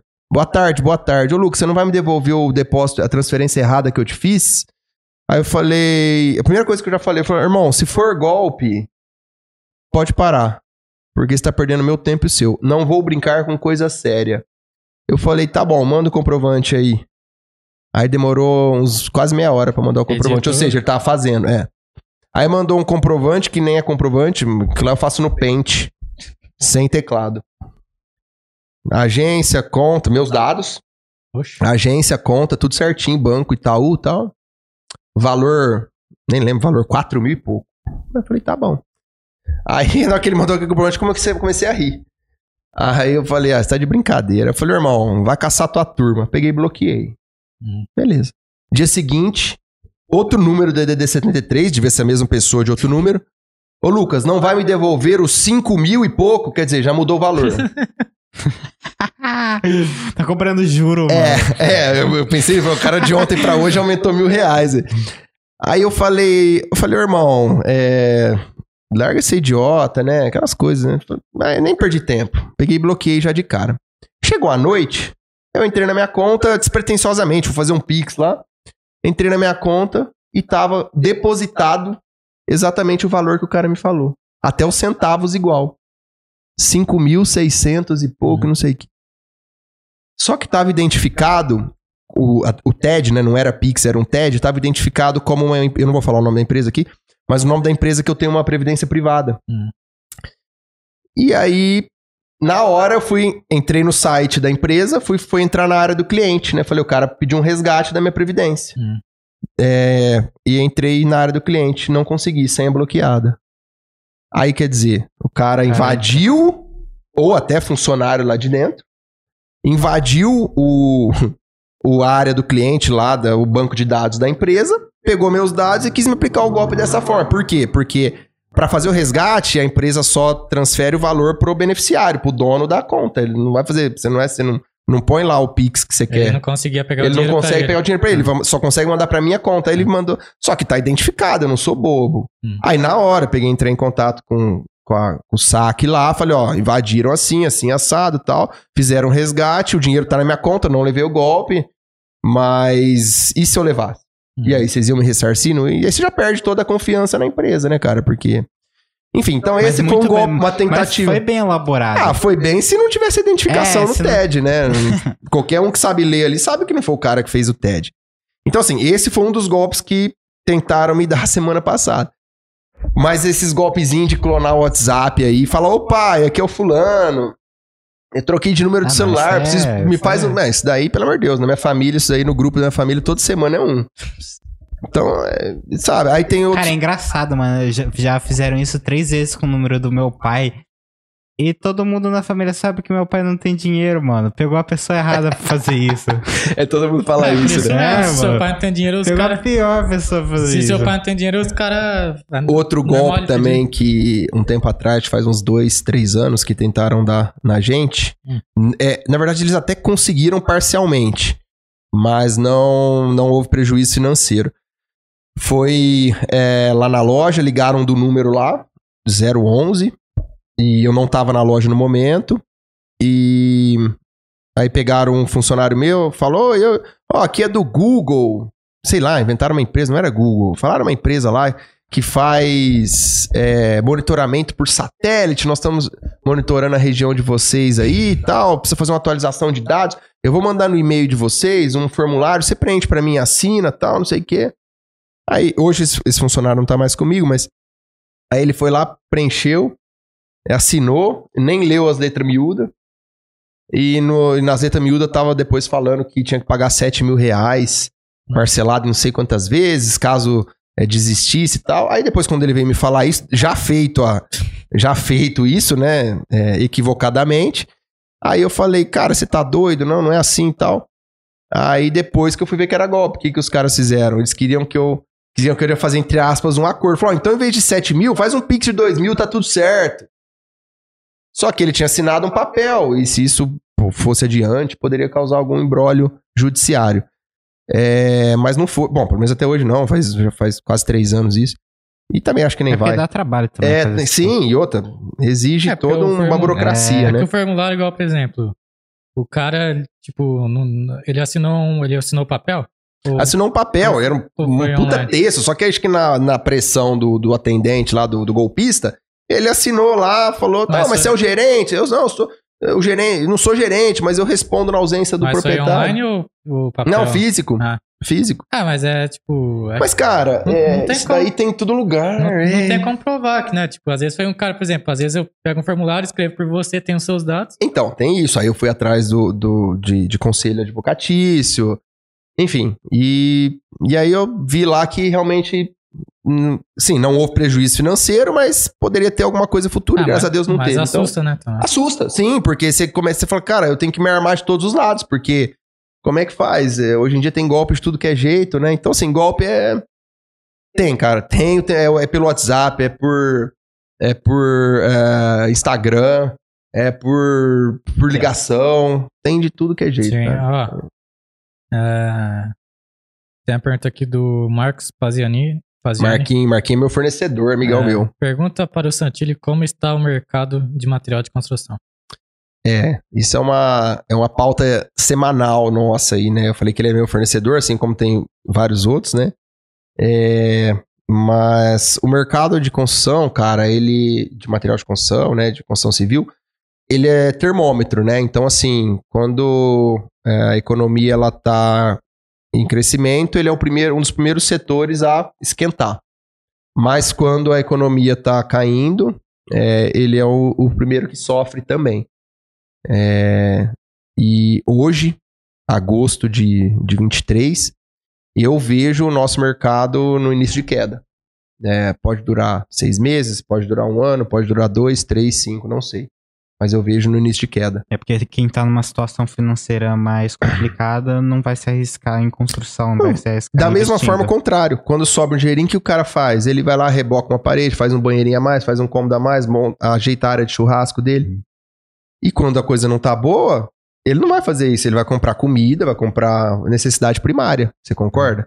Sim. E vai se preocupar em não perder o emprego, em pagar a internet, em pagar a CPFL. Então, cara, é eu, infelizmente, eu tenho que falar a realidade, Marquinhos. Então, é, eu vi, é minha opinião, tá? Não quer dizer que vai acontecer isso. Mas é o que eu sinto lá. Que você esteja errado, né? Também. Hã? Que você esteja errado, né? Sim. Sim. Mas vocês estavam vindo de uma situação boa? É, pandemia e pós-pandemia foi muito bom pro nosso setor. É. Pelos auxílios que teve, né? Então, injeção de dinheiro na economia, isso foi muito bom pro nosso setor. Juros baixos, tava, a Selic tava, chegou a 2%. Uma outra coisa hoje também que impede o consumo aí, né? Que o potencial, o poder de consumo está baixando muito, é a taxa de juros nesse patamar, né? Enquanto não baixar isso daí para um dígito, a gente não vai conseguir ter, ter forte migração para consumo de pessoa física. A política acaba influenciando muito a área de, de vocês? Muito não, mas hum, nem pouco nem muito, é parcialmente. Ah. Influencia com medidas que, que, o governo pode tomar aí, principalmente com o pessoal de baixa renda, né, para para estimular consumo, mas também é, não é uma coisa que a gente depende da política. Entendeu? Uhum. É, a Deise Aparecida Gonzaga de Almeida falou boa noite a todos. Boa Minha noite. comadre, Deise. Boa noite, Deise.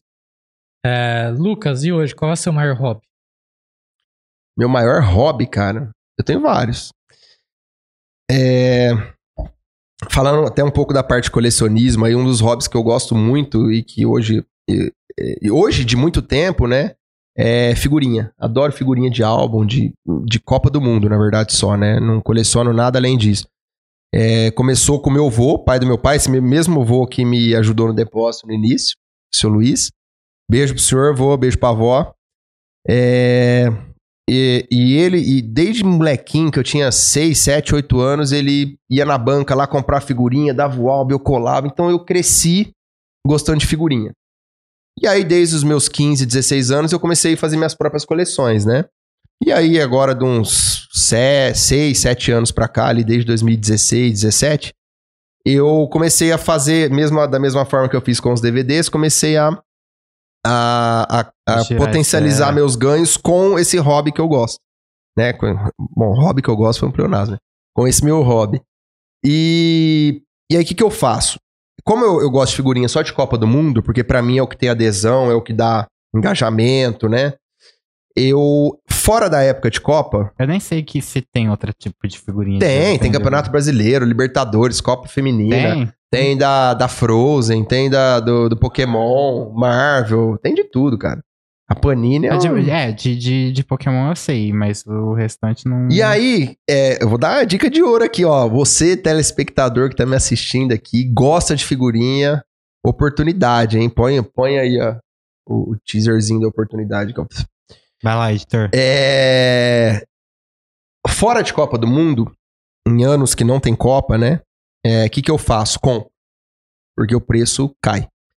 E ano de Copa do Mundo, tá todo mundo oriçado, ah, figurinha, não sei o quê. O que, que eu faço? Vendo. Lei de oferta e demanda, eu vou na contramão, obviamente. Então, que nem agora 2023, né? Acabou a Copa ano passado, os preços. Agora eu tô comprando lotes. Então eu compro lotes, compro álbuns vazio ou até álbum colado, porque daqui três anos, na próxima Copa, ou se eu conseguir segurar até para daqui sete anos, 2030 ou 2034, Cara, eu triplico, quadriplico, quintuplico o dinheiro. Você faz isso? Faço. E tem outro negócio, tá ligado? Tipo, é, é sim, é um negócio e... paralelo, mas que é um hobby. Entendeu? Ah. Então eu tenho lá minhas caixas de figurinha, minhas coisas. Minha esposa, às vezes, minhas Cara, eu nem meus... sei se você chama hobby a partir do momento que você começa é, a ganhar dinheiro Mas só que isso é um dinheiro que o próprio dinheiro ele fica dentro da coleção, você não vê o dinheiro. É muito louco.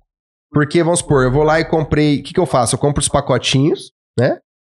E abro eles e monto os álbuns, completo os álbuns com as figurinhas soltas pra colar. E vendo o álbum com a figurinha completo deve com a figurinha solta pra colar. você, tipo, deve ser muito louco você, tipo, completar, tipo, uns 50 álbuns. É, né? isso aí, é Uma- isso aí. Álbum. Aí, colocar, Aí eu vou lá, anuncio na, na época da Copa e o álbum que eu gastei, sei lá, 150 reais por álbum, 180 reais por álbum, eu vendo por 400, 500, 600. Ah, Quanto mais eu segurar, mais ele vale. É investimento, né? É um investimento. Aí você não vê muito dinheiro porque você tá Então, aí esse lucro, o que, que eu faço? Eu, eu, eu compro mais figurinhas, mas então a coisa sempre aumenta. E eu não vejo, eu não tiro dinheiro disso.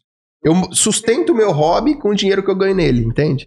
Aham. Só que é lógico, vai passar muito tempo, vai passar 10, 15, 20, 30 anos, eu vou ter uma grana lá de, de, de, de material. É, valor de mercado, né? Porque nem bilionário. Bilionário não tem dinheiro ali. Bilionário tem patrimônio, é, tipo, né? Tem É, patrimônio, sim. é o seu patrimônio. No caso, Não deixa ter- de ser. Vai ser um milionário da, Eu da- tô diversificado. o milionário das figurinhas, mano. Então, a figurinha, respondendo a pergunta da Daisy, é um dos meus hobbies hoje, então eu faço muito isso, né? É, além de ser um hobby, porque eu, pra mim é uma terapia, separar, ajeitar, sabe? Eu gosto, sempre gostei. É um hobby e eu também ganho dinheirinho, que o dinheiro fica dentro da própria coleção. Outro hobby meu é esportes, cara. Adoro esportes. Hoje, já tem a ver também com outro hobby. Sim. É, mas nem tanto futebol. Hoje eu parei muito com futebol. Eu joguei muito futebol na minha vida, eu gostava muito, campeonato, disputava. Mas é, hoje eu, eu Será? corro. É, era, hoje menos, né? Mas assim, você engordei. um- você era bom ou você é meio... Não, sempre me destaquei. Modéstia à parte, sempre me destaquei. Independente da modalidade. é, basquete, futebol. Hoje eu jogo tênis, né? É, corro. Então, é, corrida pra mim, adoro correr. É, então, o esporte pra mim, em geral, óbvio que depende do momento de vida, é um tipo de esporte, a gente faz alguma coisa, mas é um hobby também que eu tenho, cara. Não consigo ficar sem suar, sem, sem me exercitar, entendeu? Mexer meu Mas é corpo. uma paixão em si com competir, não com, por exemplo, ah, vamos dizer assim, ah, vou fazer pra, pra ser saudável. Uma- eu tô sempre praticando. É uma alguma coisa puxa a outra. É, uma coisa puxa outra, mas é mais por competitividade. No meu caso, sim.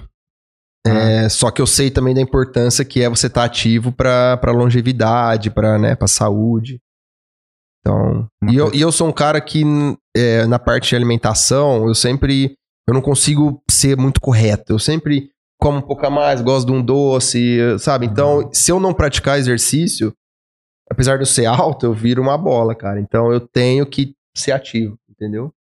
É isso. Então, os esportes em geral também é um baita hobby meu. Entendi. Você não é familiarizado, por exemplo, com o de Pokémon, né? Eu- com- Não. Porque de Pokémon eu sei que dá muita grana. Não. Sei que tem um pessoal que tira muito dinheiro. Nunca gostei. Videogames, nunca. Nunca foi meu hobby, nunca gostei de videogame. Tive um videogame na vida, Master System 3 do Sonic. Vocês vão lembrar. Quer dizer, não é da época de vocês, mas já, Não. ouvi- Ah, já ouviram falar. sabe, né? É, que eu ganhei, acho que da minha madrinha, do meu pai, né? Eu tinha 5, 6 anos de idade, mas também joguei lá um ano larguei de lado. Então nunca tive videogame, nunca gostei. Jogos de computador, nunca pra mim, nunca, também nunca gostei. Pokémon e variáveis aí também, Ah. nunca gostei. Eu sempre tive coisa relacionada ao esporte. Eu sabe? também não sou muito chegado, não, tipo, que, por exemplo. Mas você sabe que dá grana. É, eu sei que dá grana. por isso Sim, que eu imagino, pergunto. porque é um mercado gigantesco, cara. Magic, lembra? Carta de Magic, que as coisas também nunca fiquei pra mim, tudo baboseira. Aham. Respeito quem gosta, quem, mas pra mim não Mas faz esse- sentido nenhum. Esse lado que você falou é um- é- é- era contrapartida com seus amigos da época, por exemplo. Eu acho que a maior parte da juventude não tinha o hábito de filme, mas sim de videogame. não é? Cara, é sim, mas é, como é que eu vou dizer? É, eu cresci, no meio que eu cresci assim, tinha gente pra tudo que, que, é gosto, sabe? É sério. Então tinha a turminha ali do videogame, tinha a turminha do futebol, tinha a turminha do polícia ladrão, entendeu? Entendi. Então, cara, eu me enturmava com quem eu achava conveniente.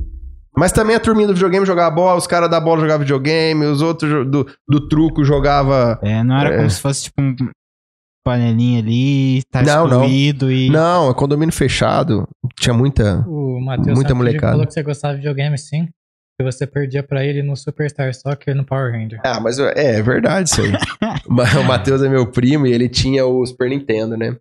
E na época era o, né? Vixe Maria, Super Nintendo era o videogame do É. famoso International Superstar Soccer. Ei, eu nunca Isso joguei, aí, cara, é-. O Alejo, Alejo Matador. Aí a gente jogava, porque fim de semana a gente ia muito pra casa dele, né? A gente era pequeno e tal. E, e, e a gente brincava muito.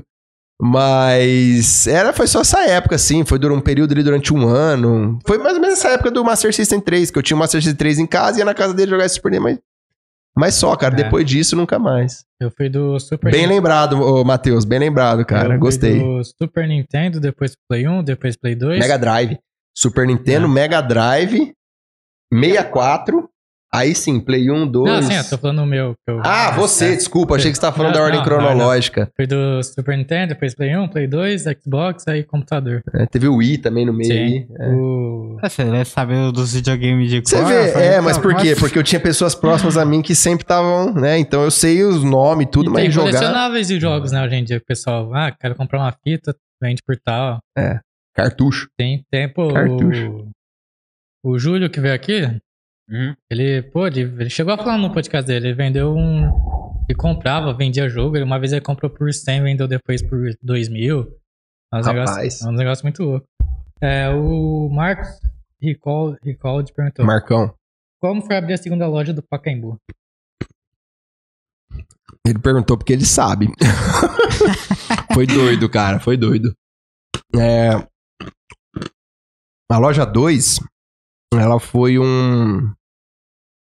Foi um. Como é que eu posso dizer? Um avalanche, vou usar essa palavra. Porque, não sei se vocês conhecem lá o bairro. é, a Pacaembu, que é a construtora que lançou as casas, eles lançaram. Eles fizeram um projeto lá de 7 mil casas. E eles entregaram em duas etapas. 3.500 e depois mais 3.500. Depois de seis meses, mais 3.500. E, e quando ah, é, a gente mudou pra lá, eu abri a loja. é, eu não construí, porque assim, é um bairro em formação. Então imagina só terrenos. Tantos os terrenos comerciais, não tinha nada construído. E as casas, eles entregavam prontas, mas sem os muros, né? Então era só casinha, imagina umas casinhas assim, só que sem divisão de muro. Tanto de fundo, lateral, de frente. Então, é, eu fiz aquisição de um terreno lá, inclusive. É, fiz aquisição, né? Parece que eu fui lá e comprei o terreno. Dei uma entrada mínima, negociei a entrada e assumi as parcelas. E, e dentro desse terreno comercial que era na avenida, eu coloquei é, containers né? E enchi os containers de produto. Na verdade, eu coloquei containers, não, coloquei container, coloquei um só. E enchia de produto lá. Fui levando produto de outra loja pra lá, porque eu sabia que o pessoal ia mudando e ia precisar de material de construção. Só que, cara, em, em um mês, a coisa, o movimento foi tão doido assim, foi tão avassalador, que em, rapidinho eu já precisei pedir dois, três, cheguei a ficar acho que com quatro containers. Depois eu vi a necessidade, fui lá conseguir dar entrada num outro terreno, um pouco pra baixo ali, comprei outro terreno, assumi as parcelas também, fui indo, fui. Então, assim, quando ele faz essa pergunta, é, é porque ele, ele é. Hoje ele é funcionário nosso e ele, e ele vivenciou essa época, sabe? Então ele sabe, assim como ele, outros também, ele sabe da, do jeito que foi. Então foi um negócio muito doido, cara. Foi muito doido. Da, do ponto de gente ir pedir pra comprar água lá na loja. Olha que loucura. Caramba. Então você pensa, como é que você vai no material de construção ver se o cara tem água? Isso aí o cara tinha que estar comprando no mercado, numa padaria, num depósito de bebida, você Será que eu concorda? abro um mercado, Mas uma por quê? mercearia? Porque não tinha nada lá. Não tinha nada. Eu, por ter posto container, tava na frente de todo mundo, porque todo mundo ia fazer o quê? Construir primeiro pra montar o negócio. Então o cara ia levar ali 3, 4, 5 meses pra montar um prédio, um salão, pra pôr mercadoria pra começar a vender. Eu com container, não. Sem energia, sem nada. A gente tinha uma bateria de caminhão. Eu, eu- todo dia eu fechava a loja às 6 horas da tarde, chegava em casa, plugava a bateria, punha pra carregar, pra no outro dia, 6 horas da manhã, tirar e levar lá pra, pra sustentar ó, o ventilador, a luz e as maquininhas de cartão. Água não tinha, cara. Enchia garrafão térmico de 5 litros, levava 3, O cara 4 ia e comprar água lá e falava, irmão, não tenho nem pra não tem nem pra aqui." mim, é isso. não, mas aí depois que foram pedir água, eu fui no atacadão, comprei um monte de fardinho de 500, medi um litro e meio. Um monte, né? Comprei lá uns 3, 4 fardos cada um e deixei lá pra ir. Falei, ah, perder não vai, mas vai acontecer a gente consumir, né? E acabou aí vendendo algumas. Outro, aí chegou outro na semana e falou: Você tem uma coquinha? Porque. é, é. Daqui a, pouco- a pouco o cara queria rosca Uma ali já. cervejinha? Só sendo um pão de ló aí. ó, se tivesse cerveja, eu acho que ia vender, viu? Ah, não, cerveja, Cerveja ia. ia. Mas cerveja eu tinha que deixar ela gelada, né? Não adianta É. vender cerveja quente, o cara não ia querer. E aí, cara, foi isso. Então, assim, foi. É, foi a- as coisas na, no- na abertura da loja 2, elas aconteceram muito rápido, né? Eu costumo dizer que foi mais coragem do que juízo. Porque talvez se eu planejasse, se eu fizesse um plano de negócio muito detalhado, talvez eu não arriscaria. Não arriscaria Foi no escuro, né? feito Fui. aí, é. mas eu sabia que tinha demanda lá. Porque, cara, 7 mil casas. Você põe ali uma casa pela outra, Sem quatro pessoas. Nós estamos falando de 28 mil. Mais comércio. Tem acho que 600 lotes comerciais. Que uma hora ou outra iam serem construídos, né? Cara, nós estamos falando de 30 e poucas mil pessoas, ou seja, maior que muita cidade aqui em volta. Então, demanda eu sei que eu ia ter. Eu só precisaria ajeitar um- uma, uma forma de trabalho. Foi a Hum. época que você mais lucrou? Lucro, sim. Mas a maioria do lucro ficou lá, né? Porque eu- depois eu construí o salão, os dois salões. Aí, detalhe, isso antes da pandemia. E quando veio a pandemia, meu amigo? Hum. Aí foi um pega pra rapar que a, a gente não sabia que ia ser o que foi. E foi bom, né? Mas a gente não sabia. E Deve veio lockdown, apocalipse. Foi...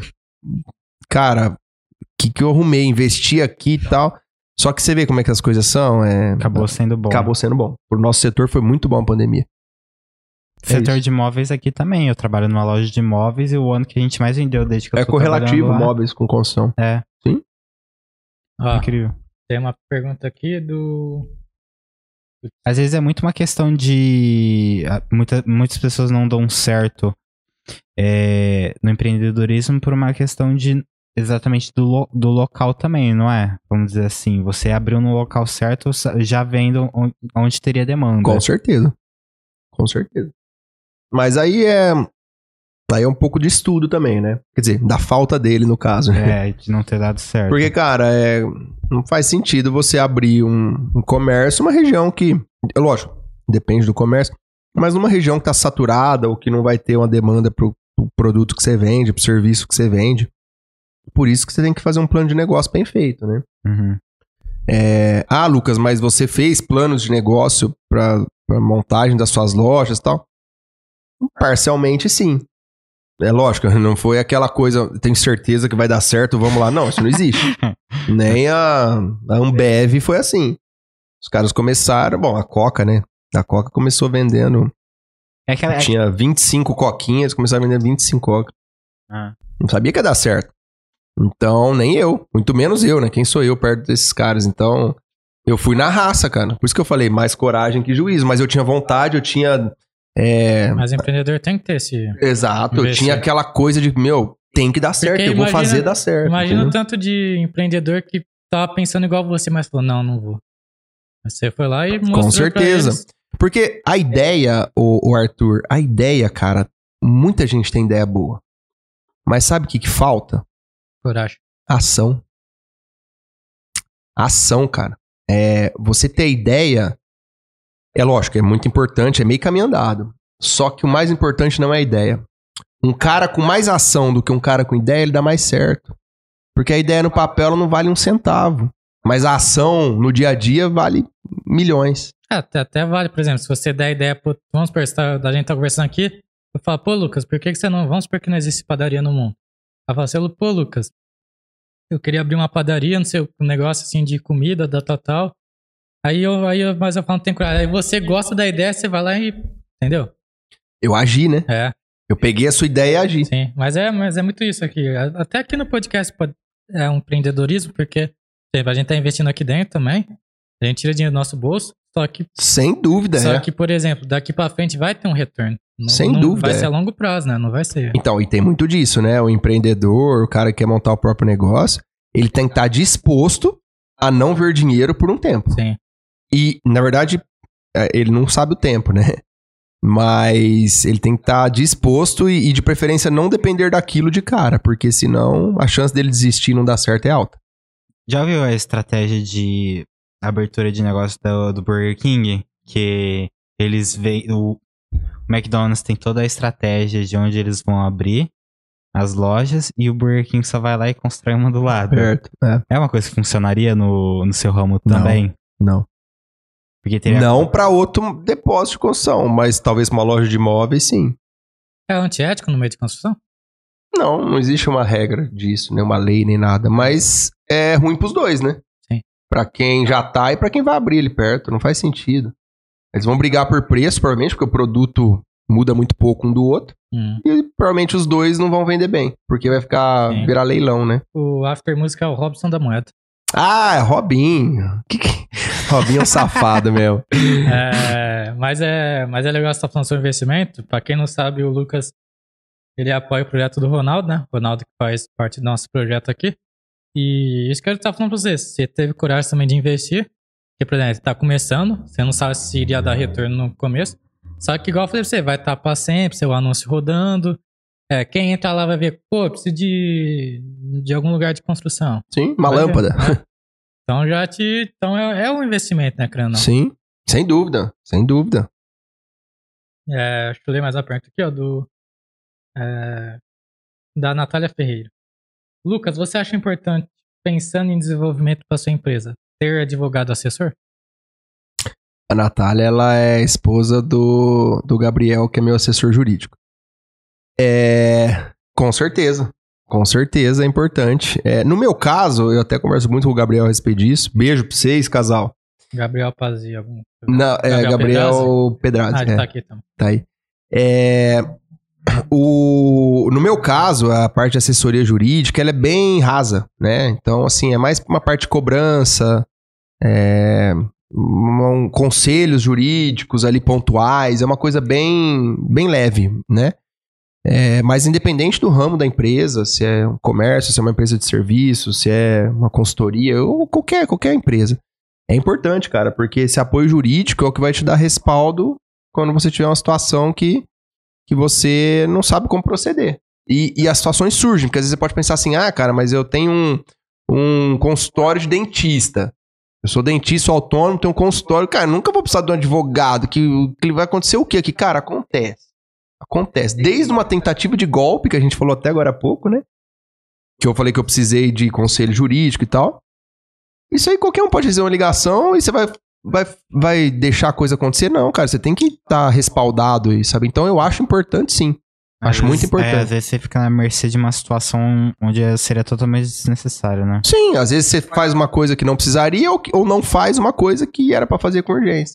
Um BO, por exemplo, ou sei lá. Várias coisas. aí. Que coisas que só um advogado que tá habituado, ele vai saber te orientar. Então acho importante sim. É, Assessoria jurídica é lugar importante. ter, né? Com do- certeza. Do, ramo. Com certeza. Arruma nossa, né, Arthur? Quê? Arruma nossa, né? Nós não A gente- Aí, tá aí, ó, menino bom, É. pode. A Ixi, gente, é nosso, Gabrielzinho. a gente é nosso advogado, né? Mas... a gente é viu, Gabriel é né? menino bom. Gabriel é menino bom. Não, que assim, quando a gente tiver mais uma condição melhor, né? A gente pensa em contratar vários setores pra. Sim, sim. É, devagar, devagar, É, devagar. a coisa vai É. acontecendo. É, porque, por exemplo, graças Vai. a Deus a gente não precisou ainda. Eu né? acho que a gente deve falar com o pessoal de RH e ver se a gente consegue aumentar no salário. Vai falar um com o outro. Foi, foi engraçado. Foi engraçado que no último convidado. é, acho que o som deu. Foi da Duda Pascolino, foi? Ou no último? Eu brinquei, pô, vai lá, equipe, aí, tá ligado? Aí você foi, tá ligado? Tipo, foi da Aham. Duda, né? Que o som começou a falhar um pouco. Ele falou, vai lá, equipe. Ele levantou e tal. Mas é assim no começo. Tá né? tudo certo, é lógico, mas tá Ah, valendo. ninguém precisa saber dos bastidores. Exato. Não, e outra, é, todo mundo um dia começou do zero. Sim. Isso é a coisa mais, mais legal que tem, na minha opinião, até É, muito legal, Sim, muito é, legal. Porque assim, cê- quando você vai tendo desafio, você vai aprendendo que precisa disso, daquilo. É, É, inclusive, galerinha, desculpa pelo começo do, do episódio. Ah, mas você vai, você vai descobrindo, por exemplo, nossa ideia, pô, a gente quis montar um podcast nichado, colocou o Ronaldo. Aí tem o nosso da, da igreja também que a Sofia Sim. apresenta. A gente tá com uns planos futuros de ver outros nichos também. Então vai ser. Não, o próprio aleatório é um nicho. Sim. Para pra pensar. É. Você tem diversidade de pessoas aqui que falam sobre temas diferentes. Pô, isso é muito legal. Sim, ó, o Gabriel falou aqui, ó, garotos, vamos tomar um café. Olha lá, velho. Esse advogado, esse aí, ó. E não é só advogado, não. Você vende, hein? Você é vendedor também. Bom, Se aí precisou de argumento. Cara, que chique, né? Ter um advogado. Tipo, qualquer problema, tá ligado? Mano, qualquer problema eu vou passar teu número. Ó, Fala com o advogado. É, mas é o que você falou mesmo, é problema. Então você só usa ele quando a situação não é muito Mas boa. sabe- Mas sabe qual que é o legal? Tipo Eu assim, tô cheio de situação ruim. Fala, mano, vou te passar, vou passar o número dele toda hora. Fala, ó, fala com o advogado. como a gente tá no, no começo, assim, Hum. a gente vai descobrindo pessoas, assim, nada contra de quem já faz o serviço, mas, por exemplo, é legal, porque a gente teve aqui no domingo o MC Shaw, pô, ele tem uma equipe, ele não paga nada pros caras. Não tô falando que é certo ou errado, mas Sim. são pessoas que estão começando com ele num sonho, que ele é cantor e tal. Por exemplo, ele tem um. O que, que é o cara lá, o loirinho é dele mesmo? Ele É o é. O loirinho lá é empresário dele? É. É tipo um empresário dele, assim. É, e ele. Não, ele, falou, ele falou assim: tem até um corte, não sei se você viu. Ele falou: pô, não tenho dinheiro pra te pagar, mas. Eu é, posso te dar tempo, sabe? Porque uma Sim, hora ou outra. Eu vi, eu vi esse corte, né? eu vi. Enfim, e aí tem a Kiara também, que ela faz parte do marketing, também tá junto com ele no projeto. Aí tem o Bruno, que, é, que cuida da. Ah, eu quero um carro pra. É que os caras, é que os caras, tipo assim, foram um tiro no escuro, né? Sim. Isso daí demonstra. Cara, mas o- muitas vezes. Desculpa, desculpa. Não, imagina. é, demonstra, tipo assim, o quanto eles acreditam na- no No- potencial. sim, tá na- ligado? legal. É isso que eu ia falar. Muitas vezes, você dedicar tempo e energia é muito melhor que dinheiro. Sim, É muito com melhor. certeza. Porque hum, o dinheiro, cara. Se você está começando um projeto hoje, você não pensa em dinheiro hoje. Você pensa em dinheiro daqui a anos. Agora, um- uma coisa que você tem, você tem certeza que você vai precisar hoje é tempo e energia. Acabou. É porque é muita questão de de oportunidade. Acho que eu e o Matheus tem a mesma linha de pensamento, assim, por exemplo. A gente gosta de pessoas que tá começando, assim, se a gente vê potencial na pessoa, a gente é que não surgiu a oportunidade da gente lançar proposta pra ninguém, assim, tal, pra fazer parte, tipo, em outra área, assim, do podcast. Mas já tá chegando a hora que a gente tá, já tá chegando num nível que a gente tá sobrecarregado com muita coisa. Uhum. E outras pessoas possam cuidar do, de, de, de tal coisa. Mas eu e o Matheus, a gente gosta muito das pessoas que estão começando, não é? Tipo, a gente Vocês se identificam É. porque vocês também estão na mesma barca. E, tipo Isso é assim, legal. A gente até poder falar, vamos tirar uma graninha pra pagar tal coisa. Mas, pô, se a gente vê uma pessoa que. O de domingo que a gente viu o cara aí que veio aqui, o MC Shaw, a gente viu que é muito, muito legal, sabe? Essa confiança da equipe nele. E igual você falou, o cara vai estourar o momento. Sim. E querendo não. E outra, se ele não estourar, ele vai ter oportunidade. Eu falei pra eles, falei assim, pô, às vezes você vai num clipe e o cara, é um cara é um. É aquele canta funk, né? Aí é um funkeiro lá, tal, tá precisando de um empresário. E o cara já é assessorado, asse- sabe? Sim. Sabe que tá falando com o empresário. Aí o cara vê o empresário do menino e falou: você não quer me também, tal, eu te pago X. Vocês é oportunidade, né? Sim, Nem- as nem coisas vão é aparecendo. É. Perfeito. Mas por quê? Porque ele tá ali, Sim.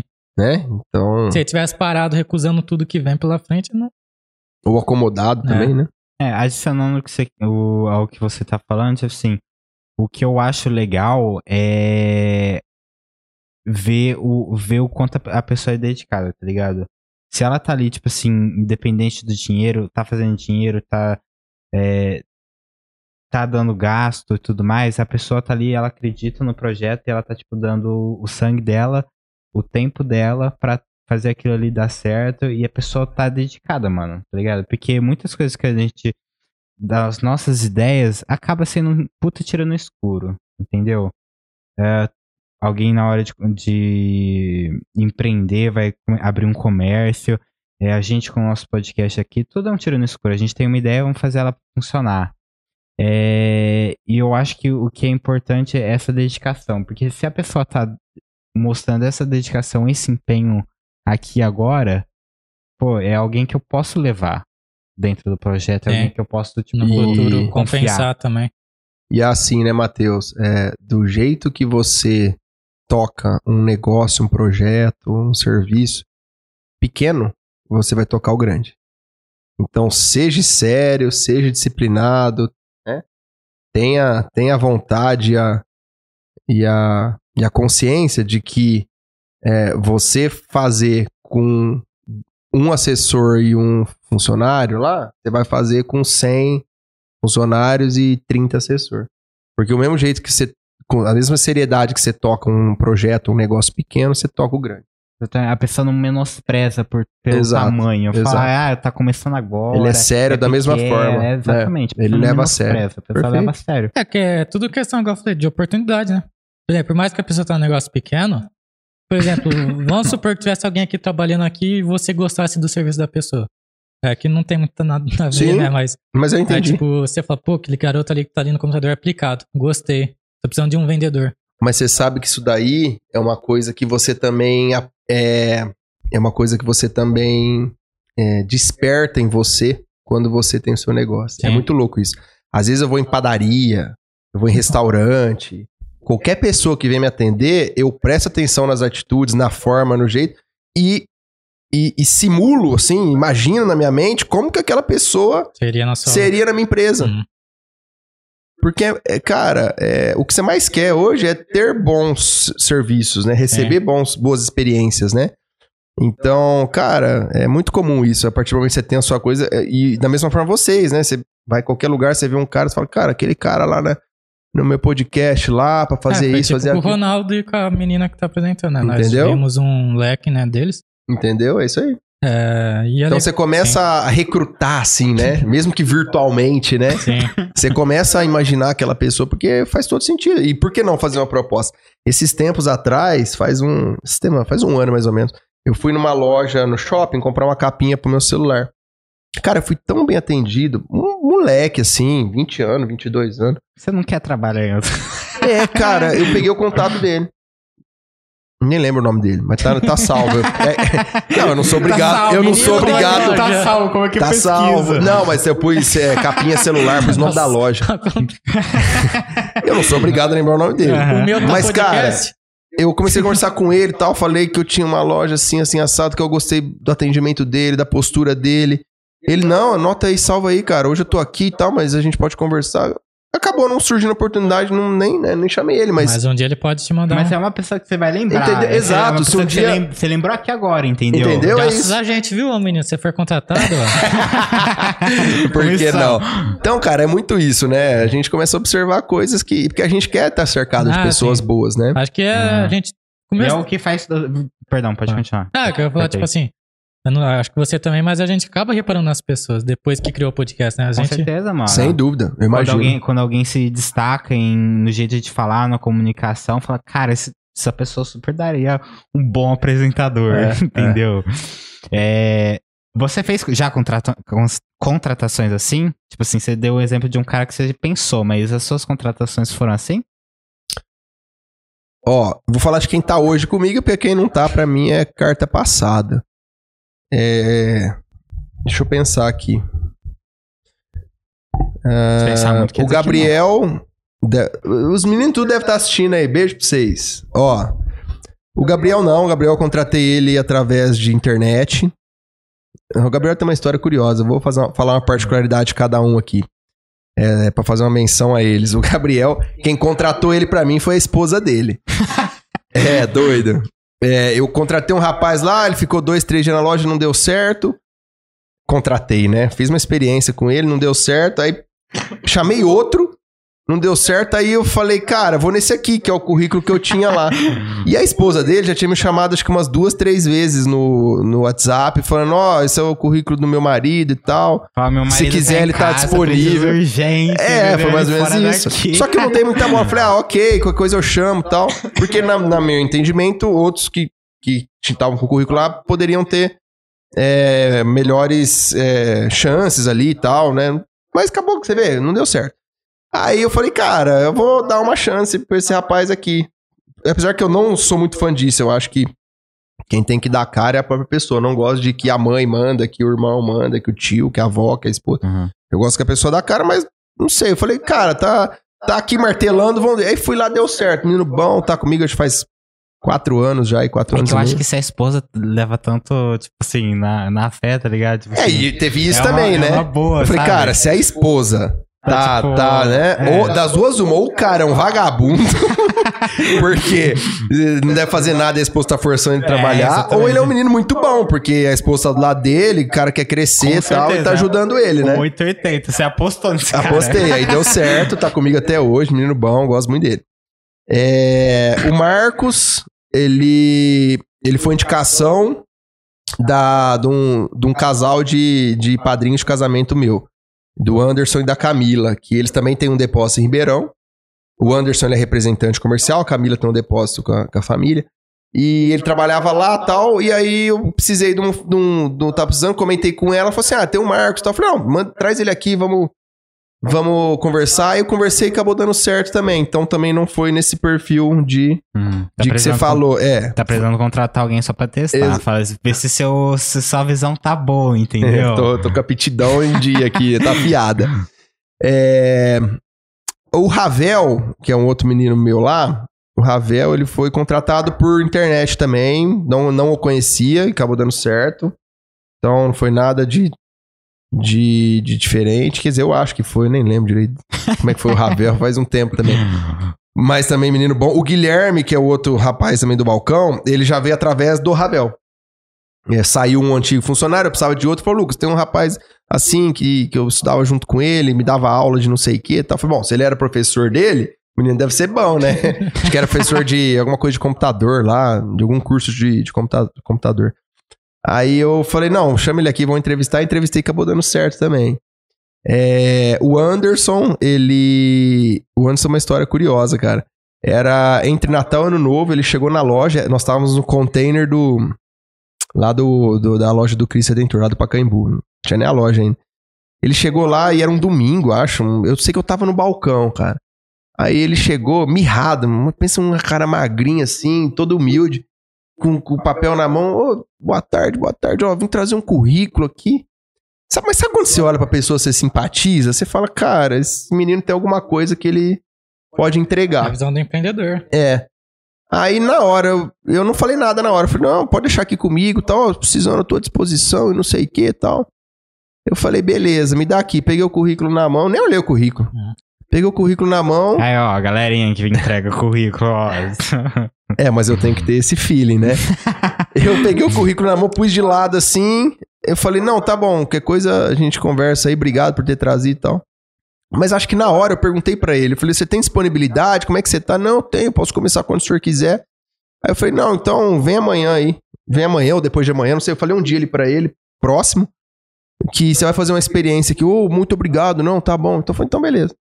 Aí, dia seguinte, dia que eu combinei, ele tava lá, cara, ele não conseguia pegar um saco de cimento.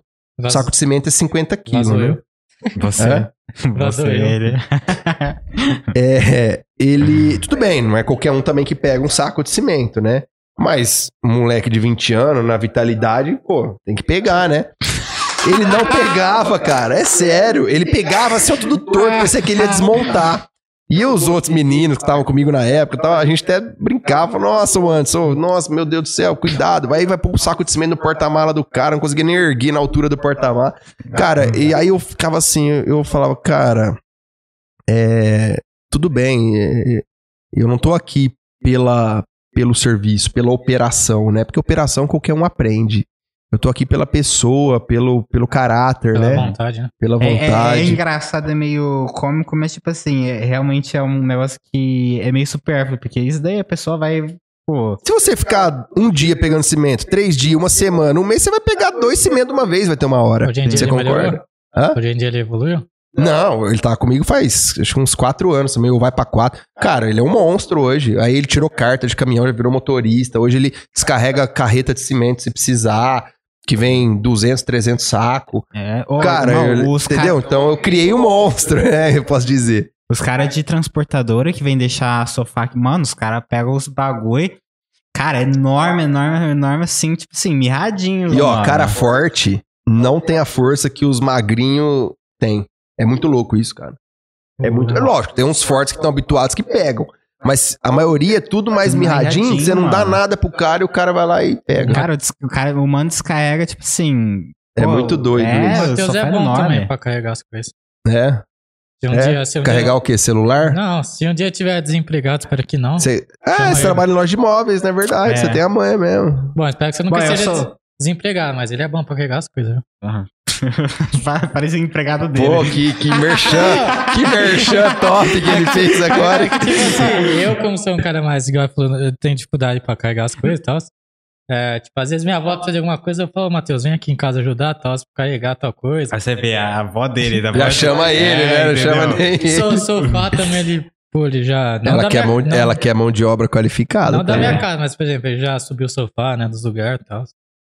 Não, mas modéstia à parte, eu sou mais forte Mas ó, esse negócio de fazer força. Peraí que eu já vou acabar sobre Pode. os funcionários aí.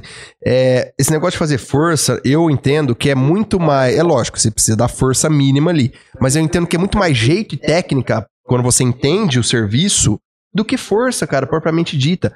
É você carregar cimento, argamassa, ferragem, tubo que nem a gente tem lá. Você trabalhou um mês, dois meses, seis meses, vai ter um. Vai dar um certo período, cara, que não é mais a força em si, é o jeito que você carrega. Entendeu? É muito fácil, Sim. fica muito fácil. Sim. E eu imagino que é a mesma coisa com móveis. Chega um momento que você sabe se o sofá vai passar de assim ou assim na porta, se o jeito melhor de carregar é por baixo ou por cima, se você põe, entendeu? É. É, muito técnica, É né? Então isso aí é, isso aí você, você pega entendeu? com É, jeito. realmente, eu, tipo assim, você tem que ver o- outras características. Você tem que ver, exato. É, foi o que eu vi nele, então só finalizando. Aí eu falei, cara, deixa esse menino trabalhar aí que vai dar bom. Aí foi dito e feito, passou uma semana ele já conseguia, já tá melhor, passou 15 dias tá melhor. Chegava, nunca atrasou, chegava no horário, pedia, fazia, era um menino, nossa, cara, muito bom. E aí acabou dando certo. Aí ele começou ali de ajudante, de carregar e descarregar, hoje ele ganha três vezes o que ele ganhava na época. Entendeu? Então é muito louco. Ele teve uma evolução muito grande. Aí ajudei ele a tirar carta, enfim. Então, é, eu também, lógico, eu- gente sabe valorizar quem tá do nosso lado e quem luta por nós todos os dias lá, né? Mas é, mérito total dele. Mérito total dele. E o É, sobrinho? hã? E o sobrinho? Sobrinho? É, toda empresa não tem um sobrinho? Trabalha lá? Não, na minha não tem, não. é porque Não eu sou, eu sou sobrinho na minha. Ah, entendi, A entendi. Daisy falou, se você tiver precisando de um menor aprendiz, tem um menor aprendiz na casa dela. Quem? A Daisy. A- é o filho dela, é o Gui. O Gui é menino bom, velho. Ó, o Guilherme, ele é desses magrinhos alto, hein? Capaz dele se dar bem com saco de cimento. Ó, e tem o Neto. O Neto é o motorista. O Neto tá menos tempo com a gente. Ele tá, acho que é uns seis meses, sete meses aí. Acho que desde o começo do ano. E... Mas o Neto também, eu contratei por internet. Ele mandou currículo, chamei pra entrevista e acabou dando certo. Tá lá conosco. Esses é. de internet lê o currículo, né? É, eu anuncio o Facebook, o LX e tal, Você né? lê o currículo, né? Não, aí eu tenho que ler, porque eu tenho que chamar pra entrevista, né? Esses aí. Mas quando é presencial e se você olha pra pessoa, no caso do Anderson, né? Eu fui pelo feeling, cara. É, eu já imaginei você pegando o currículo dele assim, ó, jogando assim no lixo debaixo da Não, não, não foi no lixo, eu pus em cima do balcão. Porque naquele momento, o mais importante não era o currículo, cara. Era a atitude do menino de estar ali, entendeu? E acabou dando certo. Muito Sim. legal. Faz sentido. É, mas em questão, você falou dos funcionários, você apostava e tal, em contrapartida, já teve funcionário que você confiou, acreditou e te causou alguma coisa chata, você se decepcionou? Teve. Assim, nenhuma decepção, meu Deus do céu, que o cara tá arrumando da vida, Uhum. mas teve. Sempre tem. É, É normal, Esses né? dias eu, eu te vi lá na, na minha folha lá com o meu contador que já passaram 70 e. Acho que 76 funcionários lá. Caramba. 76 ou 78, não sei. E, e hoje eu tenho seis. já cheguei a ter oito, nove, mas hoje nós somos em seis. Cara, não tem como. Tem gente que, que decepciona, tem uns que saem que você não quer que saia, tem outros que, que você quer que saia e o cara te dá uma resistência. É normal, isso aí. É é por isso que quando, acho que foi o Thiago Bertolini que perguntou sobre os maiores desafios de empreender, que eu respondi a primeira coisa foi gerir pessoas, Uhum. né? É, você liderar uma equipe, liderar um grupo de pessoas não é fácil, cara. Sim. É, existem várias formas, obviamente, de liderança e tal, mas é, uma coisa que eu prezo muito é liderar pelo exemplo, né? Então, é, É, a palavra convence, mas o exemplo arrasta, fazer né? feijão com arroz, né? Tem, tem esse ditado, então... E também se destacar também, né? não ficar só parado, né? Tal. É uma pessoa robô, né? Porque assim, uma coisa é você liderar no- autoritarismo, né? Ó, faz isso, faz aquilo. O cara, o cara só pede, o cara só manda, mas o cara nunca veio aqui e. e- Te elogiou, né? É, não só elogiou, mas nunca que veio, pôs a mão na massa e fez o que ele quer que eu faça. Uhum. Cara, eu criei empresa do zero.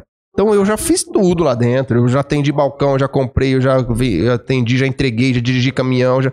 Então eu sei tu- tudo. que Lógico, eu não sei, às vezes, no detalhe, né? Mas, cara, a gente sabe o que acontece. Então é, é muito mais fácil você pedir pra alguém fazer uma coisa quando você conhece o que ela vai fazer, Uhum. do que só ficar apontando o dedo e mandar. Então, É, hoje tudo que eu faço, que eu peço, né? A gente tem tudo um propósito. A gente não faz nada assim aleatoriamente, né? Você quer brincar, né? Ô, pega lá o saco. porque tem- não Entendeu? É, não é do seu fértil, né? E outra, é, a gente trabalha poupando esforços e energia. Uhum. Eu não vou ficar falando, falando pro cara carregar o caminhão de areia numa pá, sendo que eu tenho uma máquina ali do lado fazer isso aqui. Eu posso passar dois, três quarteirão pro lado ali. Microfone. Vixe, cortou tudo que fosse? Não, só agora. Não, só ficou Eu, olhando aqui. eu faço essa pergunta umas 20 vezes em cada episódio. Então, então, cara, isso daí, assim, é, você gerir um grupo de pessoas não é fácil. E ó que nós somos em seis lá, seis, sete, oito, aí nessa média, né? Depende da época. Mas agora você imagina uma empresa com... é. Então, é, é um desafio. É um Sim. baita desafio, inclusive. Vamos ler as perguntas do Instagram? Vamos lá, vamos ver o que, que tem de É. surpresa no Instagram. Ai, meu Deus do céu. O pessoal participou bastante. Começar com o Robson Nilba. Robinho, vai lá, vamos ver. Boa noite. Boa noite, Robson. Boa noite. Conheço o Lucas faz uns 4 anos. 4 anos. Foi um patrão. É o quê? Eu escrevi assim ou você que leu? Eu li. Foi um patrão chato. Não queria deixar a galera fazer chuva no expediente. Mas entendemos. É... Mas, não mais. Mas entendemos. Como iríamos atender bêbados. Salve do Robson Ele das leu, com Moedas. ele leu com Não, o entusiasmo Robinho tá me pessoa, zoando. tá Ele não é funcionário meu, não. Nem nunca foi. Ele, ele tem um comércio ali perto da minha loja também. E ele- quando ele fala Robson das moedas, é porque eu precisava de troco de moeda e ele que me arrumava, cara. Porque ele tem um mercadinho ali, um armazenzinho. E entra muito picado pra ele, né? E aí eu. E eu, pra mim, não entra muita moeda, é mais nota alta, eu Uhum. uso muito moeda de troco. E aí eu descobri ele lá e eu ia tro- só trocar moeda com ele. Eu falei, ô Robinho, junta aí pra mim, daqui 15 dias eu pego uma moeda e tal. E aí ficou Robson das moedas. Mas ele nunca foi funcionário meu, não. Ele tá zoando aí esse Contato negócio. no WhatsApp, Robson das Moedas. É, né? é, não, hoje eu chamo ele de só de Robson mesmo. Nem falo mais das moedas porque já foi, já transcendeu as moedas. As moedas pega só de vez em quando, agora ele já Robinho, faz hoje- outros negócios Robinho Hoje junto. em dia deve ser cancelado, né? Hã? Coloca o nome Robinho ia ser cancelado. É, é, eu- é que eu só chamo ele, pra ver que ele não usa Robinho na- na- nas redes aí. E- mas é muito gente boa, eu gosto muito dele, menino bom demais. Batalhador também, lutador, empreendedor também. Ah, legal. É, legal. Passando aí por funcionário. Um abraço pra você, querido. Ele falou que você vendia DVD em Brasília. Vende o quê? DVD em Brasília? DVD em Brasília? Fala da história que ele vendia DVD em Brasília. Essa daí eu não sei, Eu não. acho que essa é uma história que não pode contar, tá ligado? Não, não é não. DVD em Brasília? Eu acho que, ah, porque você vai... Na Em Brasília, cidade ou Brasília no carro? Fala da história que ele vendia DVD em Brasília na rua. Será que é o carro lá em Brasília? Você tinha, você tinha um carro Brasília? não é... Ele tá vacilando, Mano, tá? Acho que. Mano, ele... E ó que ele não bebe, hein? Ele só Não, toma coca. Ele já mentiu que ele é funcionário, agora tá mentindo. Ele tá me zoando. Passa pra próxima pergunta. Ó, vai te catar, irmão. Passa pra próxima. DVD em Brasília. É, Ju Pestana Personal. Ô, Ju, Ju, bicho, Ju. Antes de você fazer a pergunta, eu nem sei o Ah. que ele vai perguntar. Mas antes de você fazer a pergunta, se falar dele, o Ju, é- ele, eu cresci com ele, né? No condomínio que eu falei, tinha as turminhas, tudo, ele era meu parceirão, melhor amigo, assim, de juventude. E ele é personal trainer hoje, formou educação física e tal, tem a academia dele, junto com outros sócios e ixi, tem joga tênis comigo ainda. Gosto muito dele, menino muito bom. Fala. Não, ele só te elogiou mesmo. Ele falou que você é um bom, um bom empreendedor, gosta muito de esporte. Obrigado, Ju. Tamo junto, irmão. Caio Ranges. Pede pra ele falar do Vagninho Golaço.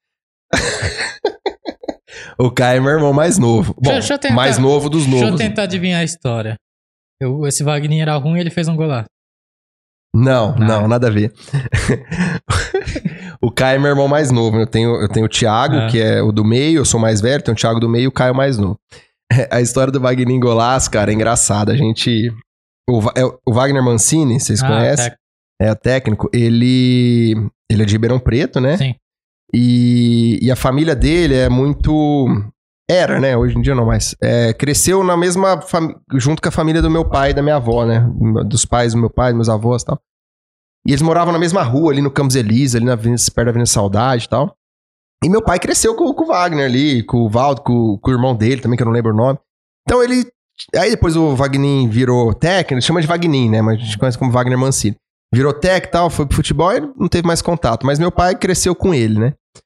E, e meu pai sempre, depois que ele virou técnico, sempre torceu muito pra ele, né? Qualquer time que ele ia, e meu pai torcia pro time pra, pra alavancar a carreira do cara e tal. Ele começou, acho que no Paulista de Jundiaí, em 2005 ali, foi Ele então... foi campeão da Copa do Brasil? Isso, foi, e foi nessa época o, go- o negócio do Wagner Golaço.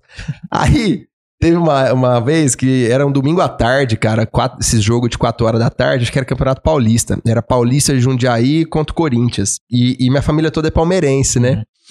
E, e a gente, obviamente, tava torcendo contra o Corinthians e a favor do Paulista pelo Wagner, né? E aí a gente tava eu, meu irmão, esse meu irmão aí, meus dois irmãos, na verdade, na sala, assistindo o jogo lá, domingo à tarde, né? Você faz nada, né? Aí meu pai sentou na cadeira assim e, e cochilou, cara, e dormiu. E dormiu assim, ó. Dormiu, né? Todo mundo faz isso, pegou e dormiu. E o jogo rolando, velho. Devia estar ruim pra caramba, hein? De repente, nós, nós três ali também, nem prestando muita atenção no jogo, conversando também. De repente saiu o gol do Paulista. E aí. e aí saiu o gol, a gente, a gente tá meio conversando, nem olhando TV direito. Aí nós olhamos, o cara gritou gol, nós. Gol, gol, gol. Aí meu pai, com, com nossos gritos, acordou. Aí meu pai pegou, tava dormindo, acordou, Wagner golaço.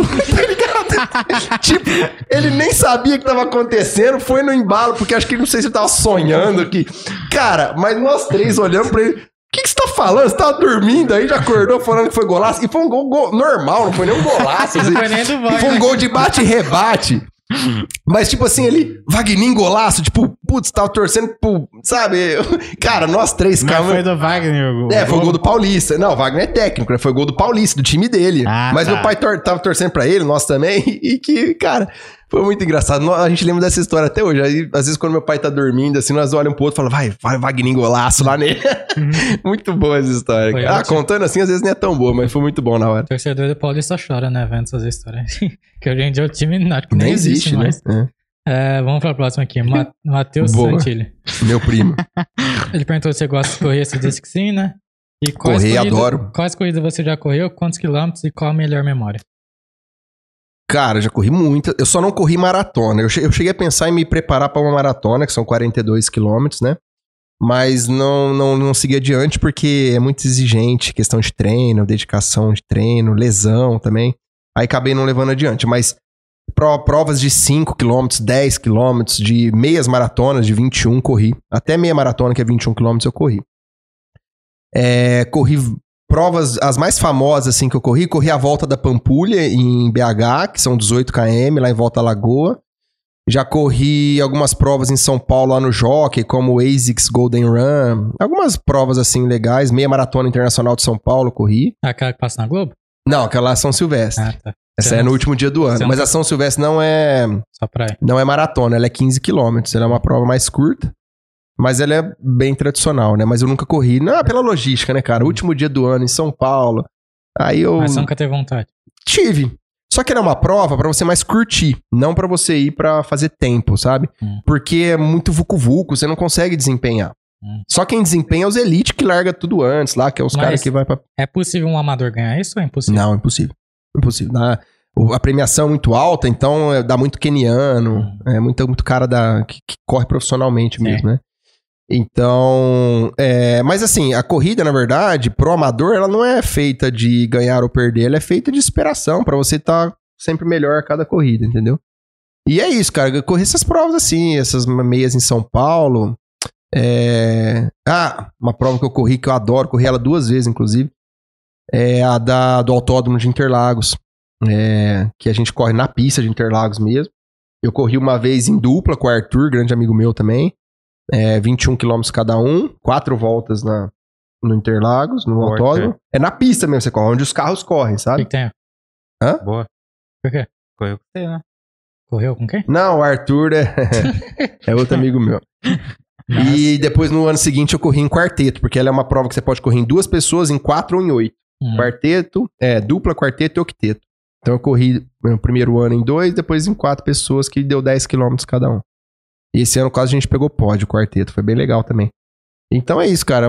Mas, assim, a corrida ela transcende assim aonde correu, com quem correu, distância. A corrida ela é uma é uma terapia, assim, sabe? É um, é um, é um estilo de vida, cara. Você porque- não deixa de correr. mesmo que pouco eu corro. Hoje, eu- hoje eu corro distâncias curtas, né? Pelo tempo, pela, pelo meu, pela minha forma física, que tá longe de ser ideal. Então, mas eu não deixo correr. Então eu corro 5, 6, 4, eu sempre corro. Então no futebol, quando você jogava, você era um bom corredor, assim. Sempre fui muito fisicamente e Que nunca tive nenhum problema. jogava? Cara, é. Amassava em todas. Hã? Amassava em todas.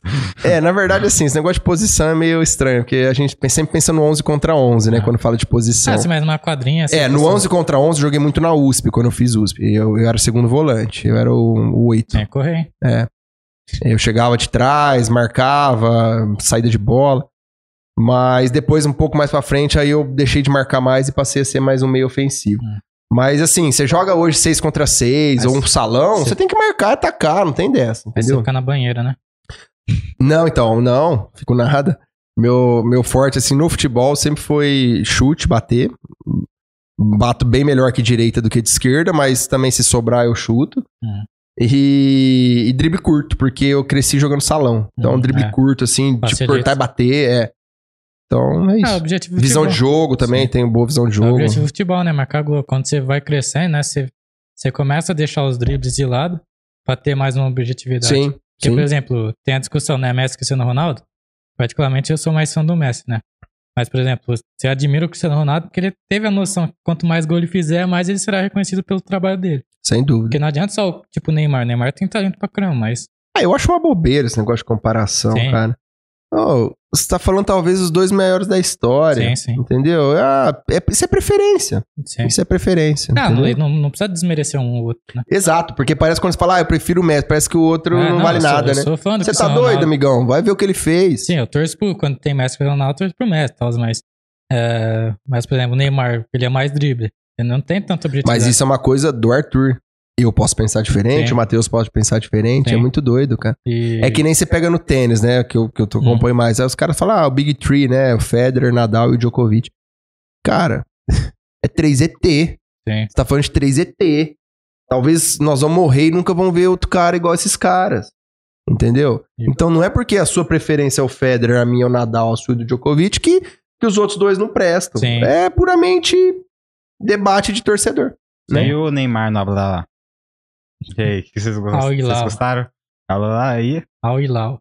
Na Arábia. Gostaram? É, mas tá zona Arábia, né, velho? Ah, cara.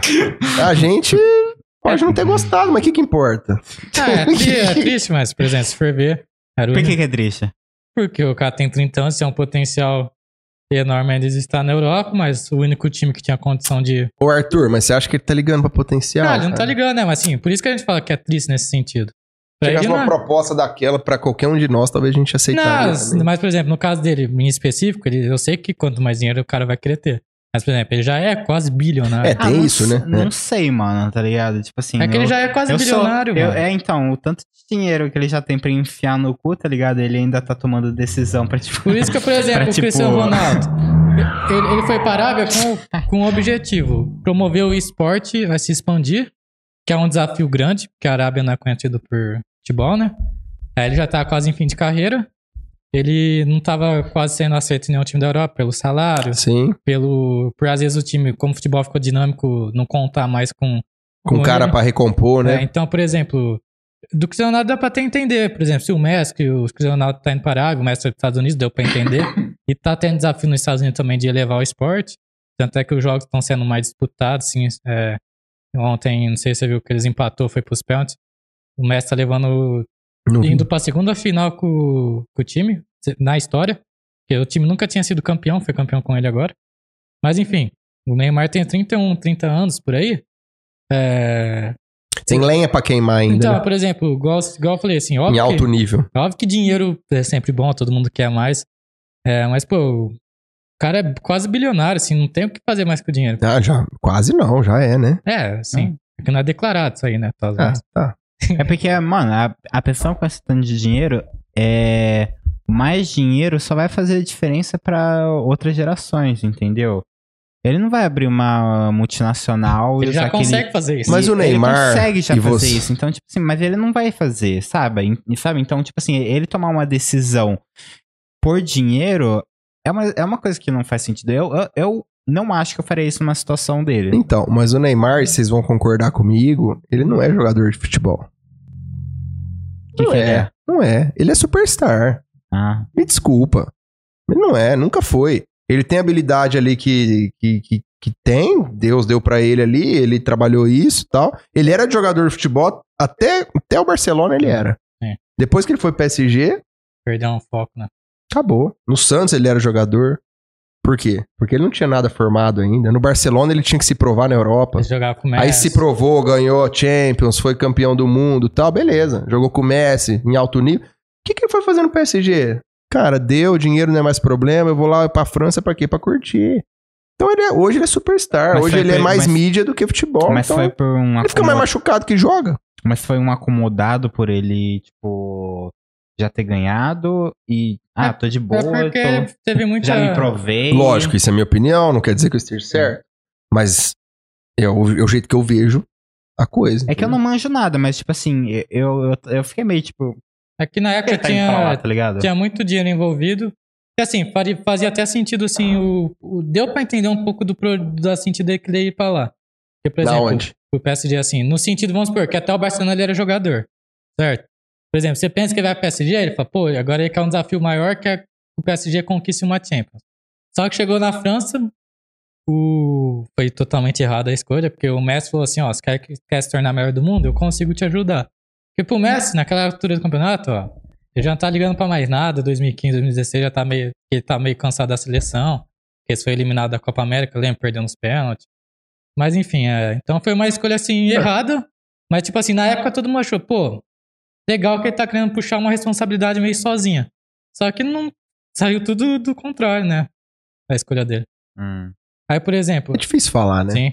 Mas, por exemplo, ele vai pra Arábia, mas também tem contrapartida. O único time que tava querendo pagar o salário pra ele era esse time. O PSG falou que já não contava mais com ele. Então, É o provavelmente. salário que ele queria, né? Porque interesse dos outros. Ah, tipo assim, o Barcelona, que era o time que ele tava, até queria contratar ele. Só que o Barcelona também tá quebrado financeiramente. O PSG também não queria liberar ele de graça, né? Pra não perder dinheiro. Uhum. Então, por exemplo, segundo ele, ele falou que depois ele volta pra Europa, mas dificilmente. É mais fácil ele vir pro Brasil. Ah, não, depois foi parar, Arábia não volta. É, ou ele continua mais, porque os caras vão enfiar outra, dois dinheiro. anos contra a dele É. lá, né? Vou tá com Ah. 33 praticamente. Voltar pra Europa depois daquele show que os caras fizeram pra ele. Eu não voltava, não. Você é louco? Os caras Não. encheram um estádio. Vai, vai enfiar dinheiro Show nele de também. drone, falar bem-vindo, Neymar. é Capaz de louco, ter uma mano. cidade chamada Neymar pra ele ficar lá. E outra, vamos ser sinceros também, né? Você pega o Neymar. Porque assim, pra mim, o cara, ele tem que ser é, homem antes dele ser atleta. Pra mim. E eu não vejo Neymar homem. E também não vejo Neymar atleta. É muito louco isso. Então, ele é um cara que não mede. Não mede. é, é, ele é inconsequente, na minha opinião.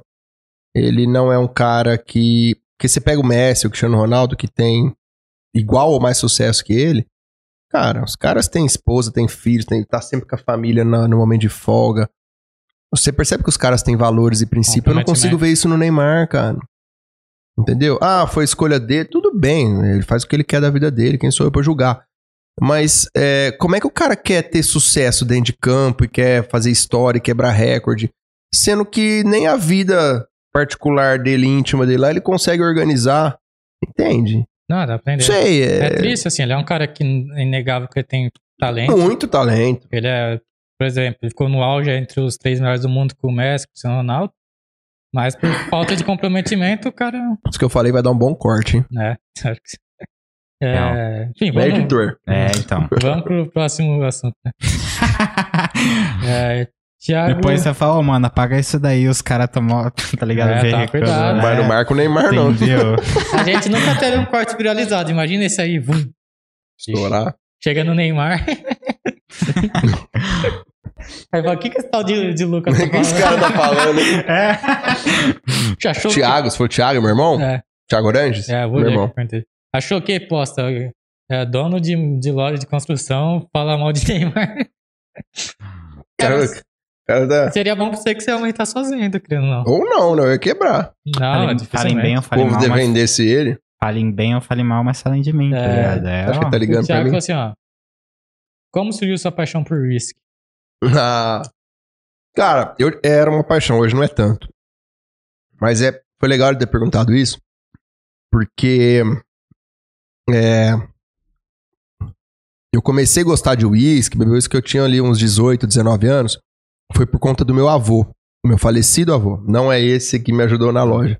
É o pai da minha mãe. Meu avô, ele sempre foi um cara é, bem, bem é, mais conservador, assim, né? Que, que cultivava é, as tradições das famílias mais antigas e tal. E ele, na, depois que ele aposentou, um dos hobbies dele era assistir filmes de faroeste. É, específico, ele assistia é, um filme lá do. que chamava Bonanza, que era um filme de faroeste, a, tomando uísque. Então você ia na casa dele, às vezes fim de semana, dia de semana à noite, a gente visitava muito eles, né? E eu tinha mais ou menos cidade. Chegava lá, ele tava lá com Bonanza passando na TV no volume praticamente no alto, porque a audição já não ajudava, né? Então você tava. Ele morava no terceiro andar, você tava lá no térreo, já tava escutando Bonanza na TV, já antes de chegar na casa, ele falou, ó, oh, vou estar assistindo Bonanza. Ouvi uns tiros, uns cavalos, né? Aí, cara, eu comecei, eu vou, dá um golinho aqui. aqui. Aí eu, vou, esse filme aí, começava a conversar, que ele adorava, né, cara? Queria mostrar que era o filme que ele assistia na época dele. Não, mas é referência de, de e, aposentadoria. E, tá repri, e reprisava. Exato, é isso tomar aí. um charutinho, tomar Não, um isso aí whisky. nunca foi, mas o iscão sim. Ó, faltou... Ó, faltou não, ele não era de charuto. e eu gosto de charuto, mas em ocasiões especiais. E aí, cara, comecei, eu vou dar um golinho aqui. Ó, que whisky é esse? Ah, é o Chivas tal, não sei o que. Eu vou, isso aqui é a Ballantines. Comecei, cara. Sempre ia lá, tomava um dedinho com ele. Aí pegava o uísque, punha na internet, pesquisava sobre, ia daqui, ia dali. Comecei a pegar gosto pro uísque. Beleza. Beber, né? Beber assim, mas bebia pouco. E, e- e sempre bebia que nem ele. Porque às vezes muita gente vai lá, põe gelo ou mistura com energético. Beleza, cada um faz o que quer, tá, tá- toma do jeito que quer. Só que eu sempre tomei puro. Mas tem um lance de você colocar o gelo, o gelo, o negócio, é...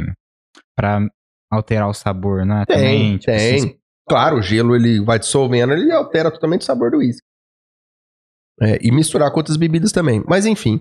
Aí comecei, cara, a gostar, comecei a pesquisar e tal, e comecei a comprar uísque pra beber. De vez em quando, ah, foi um churrasco. já, já tô prevendo, ele, hoje ele revende. Calma, vou te contar a história. é, não revendo, mas, mas ouve. Aí comprei um, comprei outro, comecei a consumir a mesma coisa. Falei, cara, eu vou começar a fazer uma coleção de uísque. Sempre fui apaixonado por coleção e tal. Aí peguei, comprei um aqui, outro ali, foi indo, foi indo. indo. Aí chegou um momento que eu tava com 160 garrafas de uísque. Meu, meu cu, mano. Como assim? É, 160. 160. Mas assim, Ele tem mais garrafa Edição- de whisky mas do que, assim, do tudo que- fechada, não, não, não abria. Tudo do jeito que eu comprava agora, porque era uma coleção. Uma ou outra que, eu comp- que não era tão cara, eu comprava duas e eu falava, isso aqui vale a pena eu provar. Ele tem mais garrafa de whisky do que ele tem filme guardado. Tinha, não. É, mais Você ou menos. tem É, 150, hoje sim. disse? Não, mas eu não tenho mais os whisky. Ouve.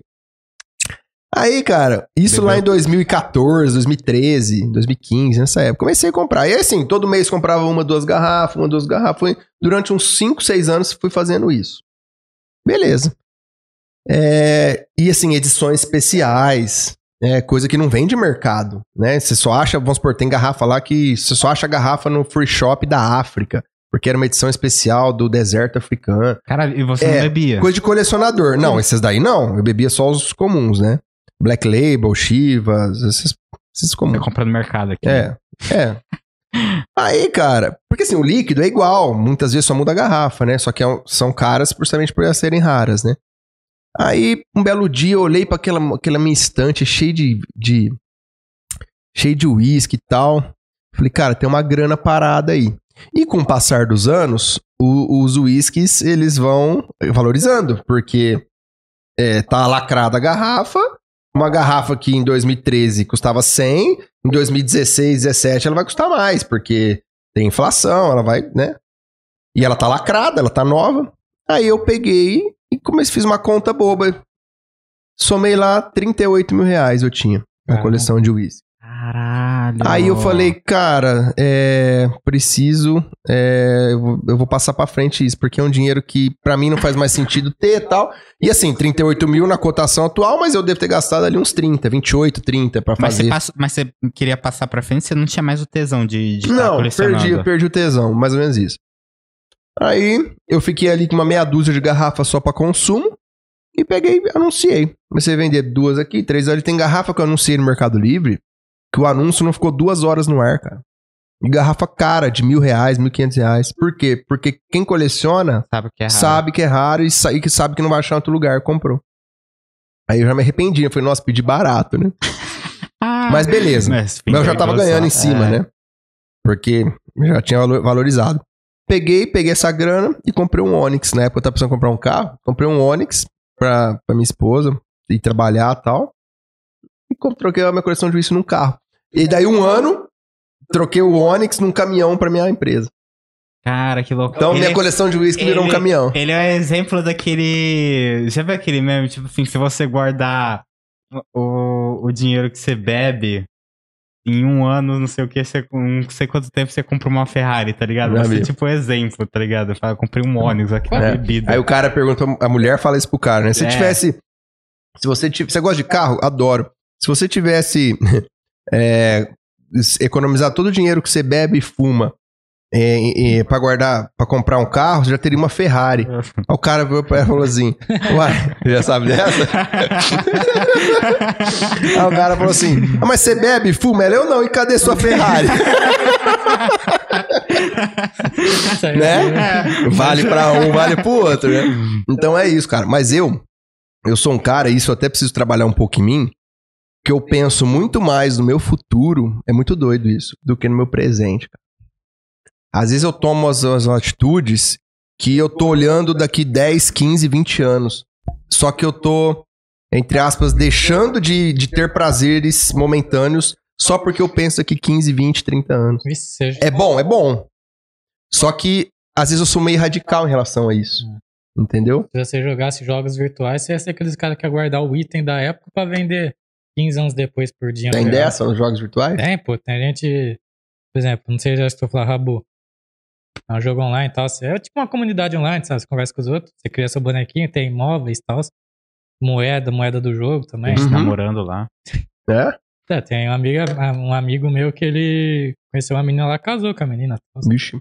É, mas enfim, pô, tem gente que se sustenta com o jogo virtual, entendeu? Compra um móvel, sei lá, pagou 50 moedinhas, vendeu por 100 reais na vida real, às vezes 50 moedinhas que ele pagou deu 10 reais, entendeu? Sim.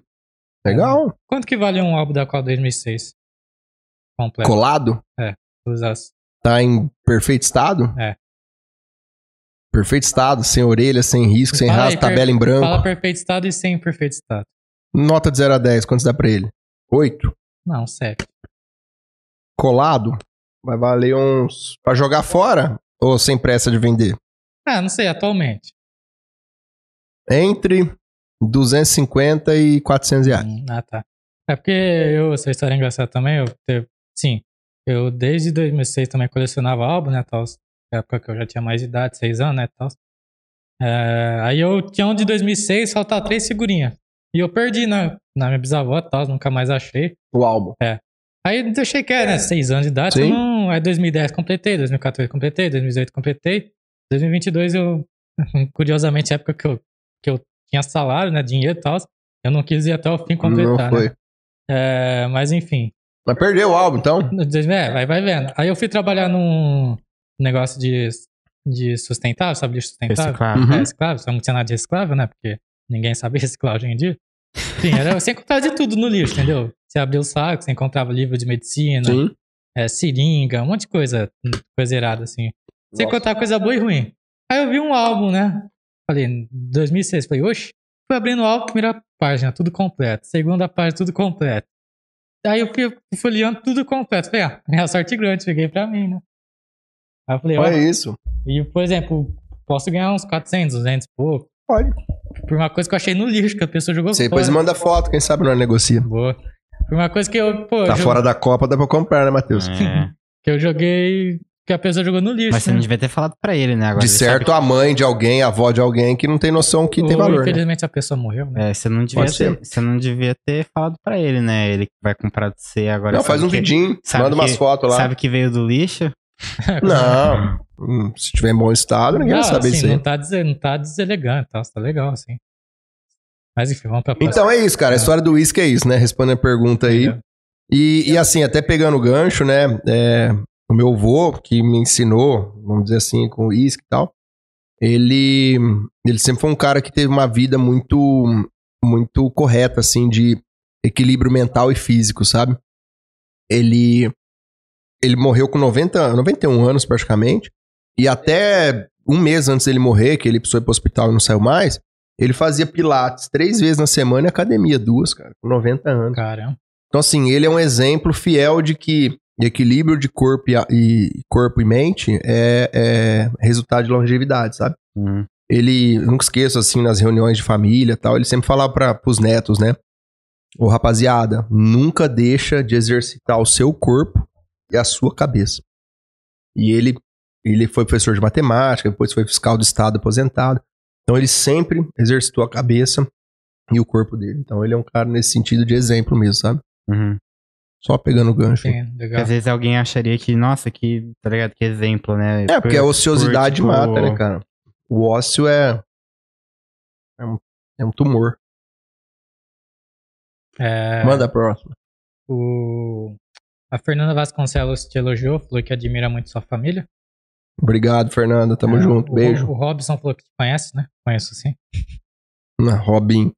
Robson, pelo amor de Deus. Você vê coisa dele e pula. É...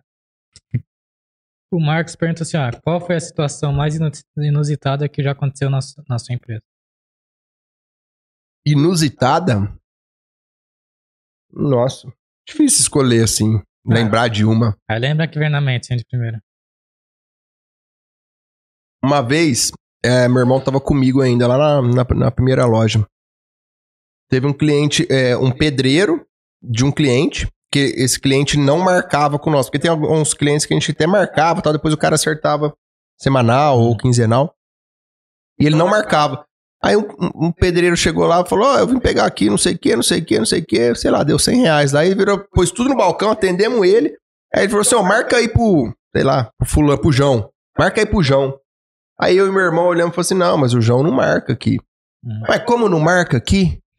Eu falei, irmão, não marca. O João não tem conta aqui, a gente não trabalha dessa forma com ele e tal. É, é por isso que vocês não vão pra frente, isso aqui não vai virar nada. Começou a meter o pau na gente, cara. Na hora, meu irmão já saiu de trás do balcão assim, foi pra cima do cara. Você tá achando que você é quem sai da minha loja aqui, não sei o quê. Aí eu peguei e fui atrás. Eu falei, se der ruim, pelo menos tá dois contra um aqui. Essa foi uma situação, assim, uma situação atípica, inusitada, mas que aconteceu, cara. Aí o cara saiu xingando, aí já viu que nós dois fomos pra cima já foi embora, nunca mais pisou na loja. Deixou os produtos lá e boa.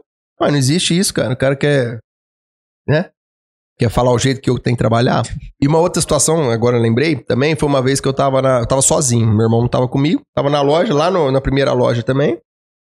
E eu tava assim, era, sei lá, duas horas da tarde, uma hora da tarde. Tava lá no balcão, não tinha ninguém na loja, tava de boa, de repente começa a vir um monte de pessoa correndo. Tem uma padaria em frente. Tinha uma. Não, tem uma padaria em frente ainda. E veio um monte de pessoa correndo pra minha loja. Aí entraram, sei lá, umas 8, 10 pessoas, cara. Mulher, homem, com bolsa, correndo, correndo, vieram, entraram, moço, moço, moço. E entraram pra dentro do balcão, se esconderam lá pra dentro. Aí eu não tô entendendo nada. Estão assaltando a padaria, o cara tá armado, o cara tá armado. E eu, meu Deus do céu, mas o que, que, vocês querem que eu faça o quê? Então vai, se esconde aí. tipo, veio um mutirão pra dentro da minha loja, porque lá servia almoço. Tinha umas mesas lá dentro, servia almoço. E aí, de certo, o povo tava almoçando. E o cara entrou armado lá pra assaltar, eles viram, saíram correndo tudo, mas queria se esconder num lugar pra caso o cara tirasse. O almoço é na padaria, né? O almoço era na padaria. é. Tá só lógico. Cara, muito doido. Isso foi uma outra situação também inusitada, mas depois eu entendi o motivo e tal. Aí você povo... fechou a loja na hora? Não, não cheguei a fosse- fechar, mas lá dentro da minha loja, se você virasse assim, aí não tinha perigo de pegar bala perdida nem nada. não, mas não corre o risco do cara ir na loja também? Ah, acha que o cara vai sair do assalto da padaria e vai querer assaltar minha loja, hein? Não. Aí ele assaltou lá, saiu cantando pneu num carro lá e já era. É o dono da padaria, depois que seguiu ele, tentou pegar ele. é. Mas foi inusitado, assim, uma coisa. que Ah, tem outras também, mas eu não vou lembrar assim, num curto, Você já foi assaltado? num curto período de tempo. Na loja, comigo presente, não. Mas nós já tivemos dois assaltos lá. Mas assim, um levou ah, dinheiro de caixa, o cara com uma, uma faca, levou dinheiro de caixa, minha mãe tava, inclusive, nesse dia. E levou a bicicleta de um cliente, coitado. Tinha que levar cimento, tá ligado? É, e o outro levou a aliança de um funcionário meu. Armado, ele estava armado. Ah, só Mostrou, falou, ó, isso aqui passa aliança aí e tal. E Passa aliança. entregou e foi embora. foi só o cara pagou. Foi as duas Caraca. vezes que nós fomos Que é assaltados. triste pelo, pelo cliente, né? Entra, Não, coitado, entra- era um tiozinho ainda, um senhorzinho, cara. Entra lá achando que vai sair com alguma Mas coisa. depois acho que recuperaram a bicicleta dele, se eu não tô enganado. Que o cara fugiu, aí depois teve uma, uma hora lá que ele não conseguia pedalar, ele saiu correndo, largou a bicicleta. Ah, que bom. Que bom É, é, tiozinho. foda, velho. Mas de assalto, assim, foi essas duas vezes só. É, tomara. Assim, de assalto com a loja aberta, mas teve uma outra vez também que roubaram a bateria de caminhão meu no pátio durante a noite. Mas aí é prejuízo, mas Ah. não, tem danos maiores, O né? Ronaldo te mandou um abraço. Outro, Ronaldo, tamo junto, irmão. Obrigado aí pela. pela porque ele foi, querendo ou não, foi ele que me, que me indicou aqui. Obrigado pela oportunidade aí. O Conhecer os Marcos meninos aqui. Ficode ainda falou assim, ó. Antes a Marli Rita falou parabéns, Lucas. Minha sogra, E, a, e o. Ah, ele ou o ele? Eli. Eli Eli Nogueira, Nogueira. meu, meu sogro. Boa, Lucas, tamo junto sempre. É isso aí, Eli, tamo O junto. Nick falou Abraço, assim: beijo. por que vocês não fazem live no TikTok? Boa pergunta. Quem? É, uma, é o irmão do Carlos, lá, Ah. de um cara que participou. Ah, Ah, bom, tem duas opções. Ou a gente compra um celular específico pra deixar num tripé e gravar a gente, mas não teria um áudio legal é, para fazer isso, ou a gente compra uma mesa de transmissão bem cara, ah, onde consegue conectar o celular e fazer isso. Mas é uma boa ideia, né? A gente pensar em algum, algum dia, né? É, o Flow faz isso, faz. É, É, fazer um teste, né? Que é essa do lado do empreendedor, né? Testar as coisas. Pra... É, do celular dá pra deixar, nós. Sei lá. É, vai que um dia, né? Vocês não conhecem ninguém que pode te emprestar esse equipamento pra Ah, você é. fazer uma vez pra testar? Não, é um equipamento meio específico pra, pra É. podcast, então. É difícil. Bom, celular eu tenho reserva, né? Mas não é o me- o menor dos, dos problemas do celular. Mas vamos pra pergunta do Marcos Picold. Pergunta pra ele sobre o pedreiro que usou roupa do cliente. É o quê? Pedreiro. Pedreiro o quê? Que usou a roupa do cliente. E eu acho que é essa história, cara. Essa é muito boa. Pedreiro que usou a roupa do cliente. É, uma, tinha uma cliente minha. é, ela, ela morava ela e a filha, só acho que ela era ela era separada e morava com a filha. E foi um pedreiro lá fazer uns trampos pra ela numa caixa d'água lá no forro, e tal, beleza. E aí Acho que o cara, ela não gostou do trampo do cara, mandou o cara embora, falou: ah, vou contratar outro pedreiro, você não tá resolvendo nada e tal. Uhum. Aí contratou outro pedreiro. E esse outro pedreiro que ela contratou era amigão meu, lá da loja. Ele só pegava material lá e tal. Aí um belo dia ele chegou lá, ô Lucas, vou pegar umas pecinhas aqui pra fulana tal. Pegou as pecinhas lá, foi lá fazer o trampo. Aí daqui a pouco ele voltou. Rapaz do céu, você não sabe o que, que aconteceu agora. Eu falei, uai, o que, que foi? Ele falou assim: subi lá na, no, no telhado da mulher, um monte de calcinha dela.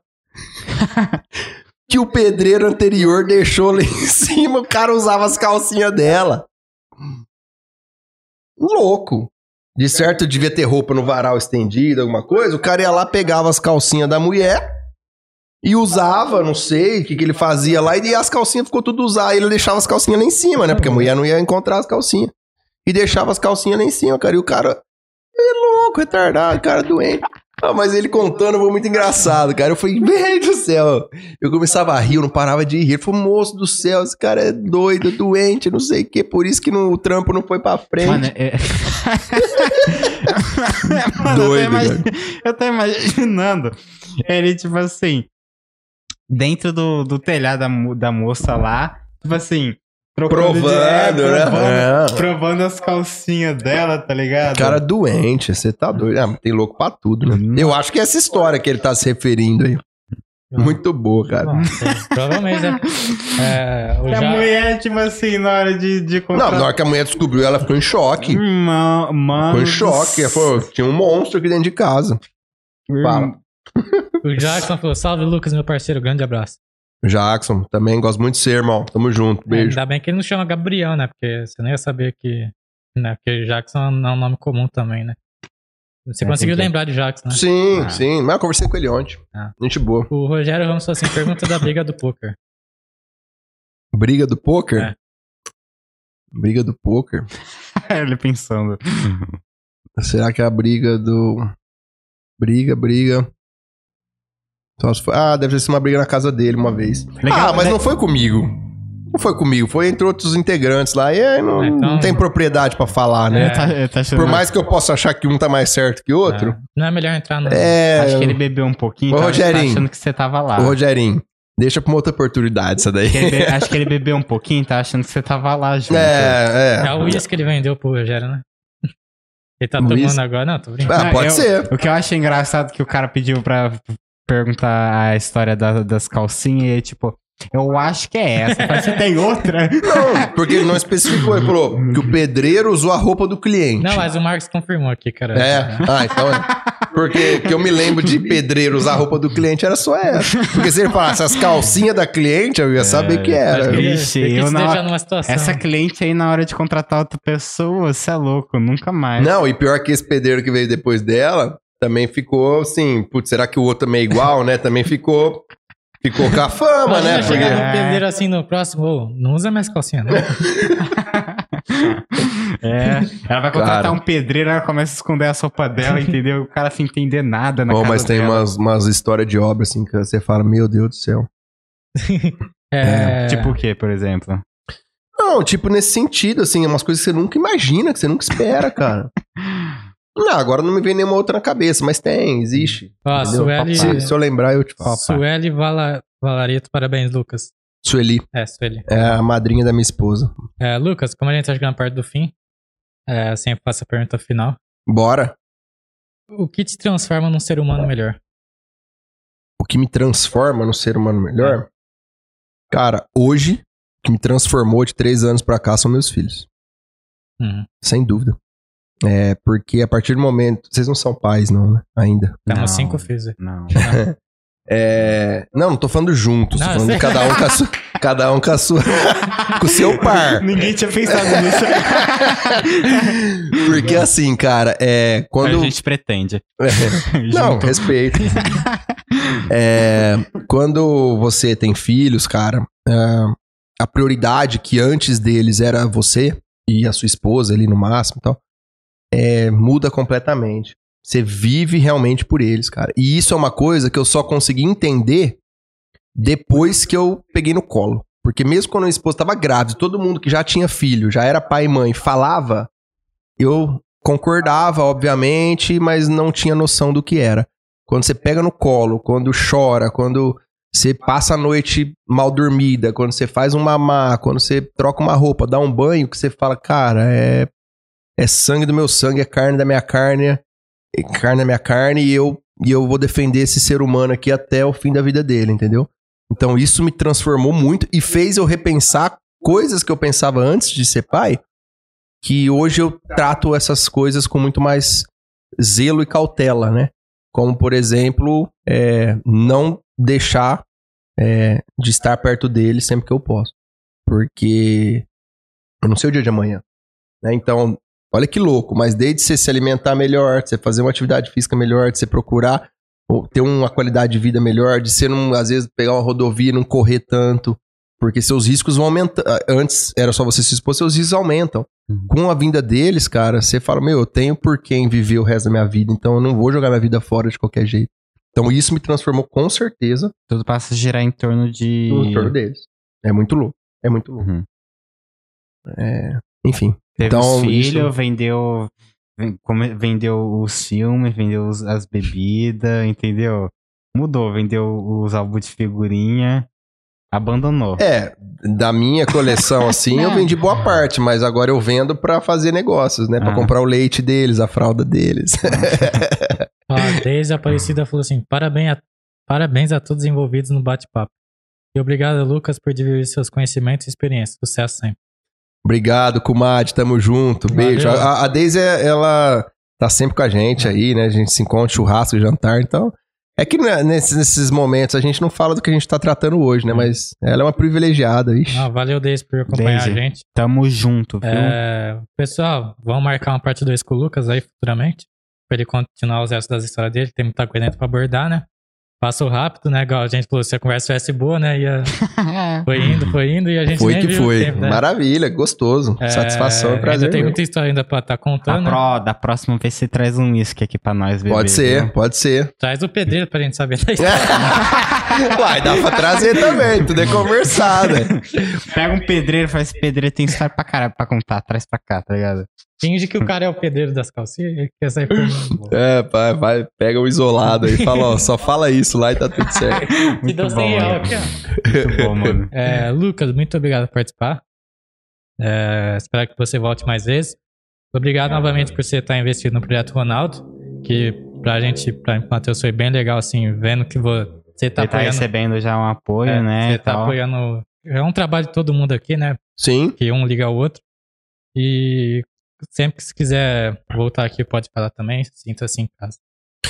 cara, eu que agradeço vocês dois. É, me senti muito à vontade aqui, apesar da gente pessoalmente estar se conhecendo só agora aqui, parece que a gente já se conhece há tempos. É muito legal. Parabéns pelo projeto de vocês aí. É, sucesso. E foi uma satisfação, um prazer muito legal, uma experiência muito diferente pra mim também. Hum. Primeira vez que eu tô fazendo isso, participando do podcast, sendo entrevistado assim, né, recebendo perguntas. Faz até eu parecer mais importante do que Você eu já, sou. foi, você, já foi, você já foi chamado pro do Ronaldo? Não, mas o dele não é só Ronaldo é atleta.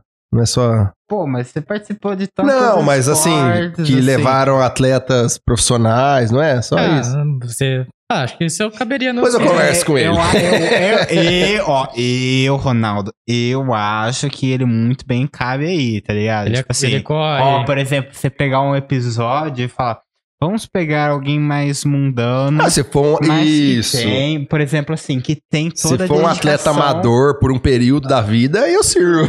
Não, não faz todo sentido? Eu acho Pode que o ser Ronaldo... gente da gente, né? É, cara mais, o cara mais acessível, é, né? Ronaldo falou, não vou chamar ele, vai no dos meninos. É, porque lá. eu acho que se ele me chamar, ele tem que chamar muita gente. Os caras falam, "Ô, mas você chamou o Lucas, que nem é tudo isso, vai ter que chamar eu também. Aí ele tá fudido, tem que fazer uma lista lá de 150 É, tipo pessoas. isso. É. Então ele tá chamando só os top lá, os caras que foi profissional mesmo, que levou o negócio a Ah, o sério. Ronaldo tem Ah. azar que é uma vez por semana, né? Ó, tá desenhando você e falar, vai lá nos do menino, vai lá, vai lá, tá ligado? Ah, deixa ele. Ah, mas é Quando tudo- vocês estourar aí, ó, É, aí depois ele vai falar assim, É, nossa. Semana que vem, ó, Ronaldo, ó, pensei aqui, ó. Então, essa parceria nossa não tá dando muito certo, tá ligado? Pode ser, ué. Não, mas vai dar certo sim. O Ronaldo é esse cara muito do bem. Muito Ronaldo bom, é, ele é mano. competente no que faz. Tô brincando, viu, Ronaldo? Te amo. Não, o Ronaldo, o Ronaldo é um cara pra gente. A gente vê o trabalho dele, é um cara 10, né? Ele é É, correto em o, tudo. o cara faz tudo bonitinho, mano. Tudo muito bem. O, o, nós o é pra essa vergonha, mano. É muito certo. Não, Cara, esses dias ele, pensado, ele mano. perguntou assim pra mim: é, Ó, me fala quais, quais são suas cinco bandas favoritas. Aí eu. Banda de rock. Aí eu. Nem você tá, sabe, tá Peguei e ligado? mandei lá. pra- É, nem é uma coisa que eu não tá preparado pra responder, né? Você nem sabe, tá ligado? Aí eu falei, tá bom, peguei e respondi pra Já ele. Ele. E me fala a, da primeira banda, qual que é a música que você mais gosta? Aí eu, nossa, Ronaldo. Aí peguei e mandei lá, né? Não, eu peguei e mandei. Falei, não, beleza, vamos ver o que ele tá arrumando. Aí depois ele foi lá e pôs a propaganda da Construtrio no, no, No no. Sportcast. No Stores, com a música que eu falei, com as bandas que eu falei. Eu Falei, caramba, então deixa eu falar a música das outras bandas também. Já peguei e falei, a- falei a música das quatro, cinco bandas lá. Ah, mas ele é muito gente boa, Ah, Eu é um gosto muito dele. que- É, ele faz os negócios muito. Ele é muito organizado, É, muito metódico, Não, ele, ele- tem todo um. Ele merece, né? Com carinho É, também, mano. É. É, ele Ronaldo, nós te chamamos. Valeu, Ronaldo, também, por indicar o Lucas aqui. Vamos marcar uma parte 2? Cara, é assim, foi fala, muito legal pra mim. Não, não. Vamos, tô à disposição. Mas antes eu ia falar assim: é, é, fica a critério de vocês, e eu tô à disposição, cara. Fechou. E assim, precisa ver também se vocês topam, lógico, mas Não, eu, claro. eu tô de portas abertas aí. Fico muito contente que deu esse engajamento aí do pessoal. Putz, que legal, cara. Eu. Todo mundo que você citou aí são pessoas que eu gosto muito. Ah, tá? verdade, ó, pessoal, se eu não li alguém, desculpa, tá? Porque muita gente participando, então, pra conversa ficar parando também, né? Tem que. Sim, sim. Não, mas foi, foi bem dinâmico, foi bem Teve a legal. opção do superchat, viu? E em relação à parte 2, ixi, tô de porta aberta aí. Ah. Se vocês gostaram e achou que foi legal e a galera também, ixi, eu sou o primeiro a falar sim. amanhã, amanhã ele tá aqui de novo. É nóis, né? É nóis, né? Ó, amanhã eu tenho um casamento, não posso. Amanhã eu vou no casamento do meu primo, não O posso. Marcos falou assim, ó, show demais a conversa, parabéns para tudo. Valeu, Marcos. Valeu, Galerinha, Marcão, é nóis. Muito obrigado pela interação, viu? Nós, você estava em peso aí na live. Ó, se inscreve, curte aí. E é nóis, mano. É nóis, Lucas. Muito obrigado, cara. Obrigado vocês. Parabéns e tamo junto. Tamo junto, Pra cara. cima. Ó, vou encerrar a live aí. Mais alguma coisa a falar, Arthur? Não, só isso. Tchau, pessoal. Tá vendo as perguntas final. É Valeu, pessoal. Até a próxima.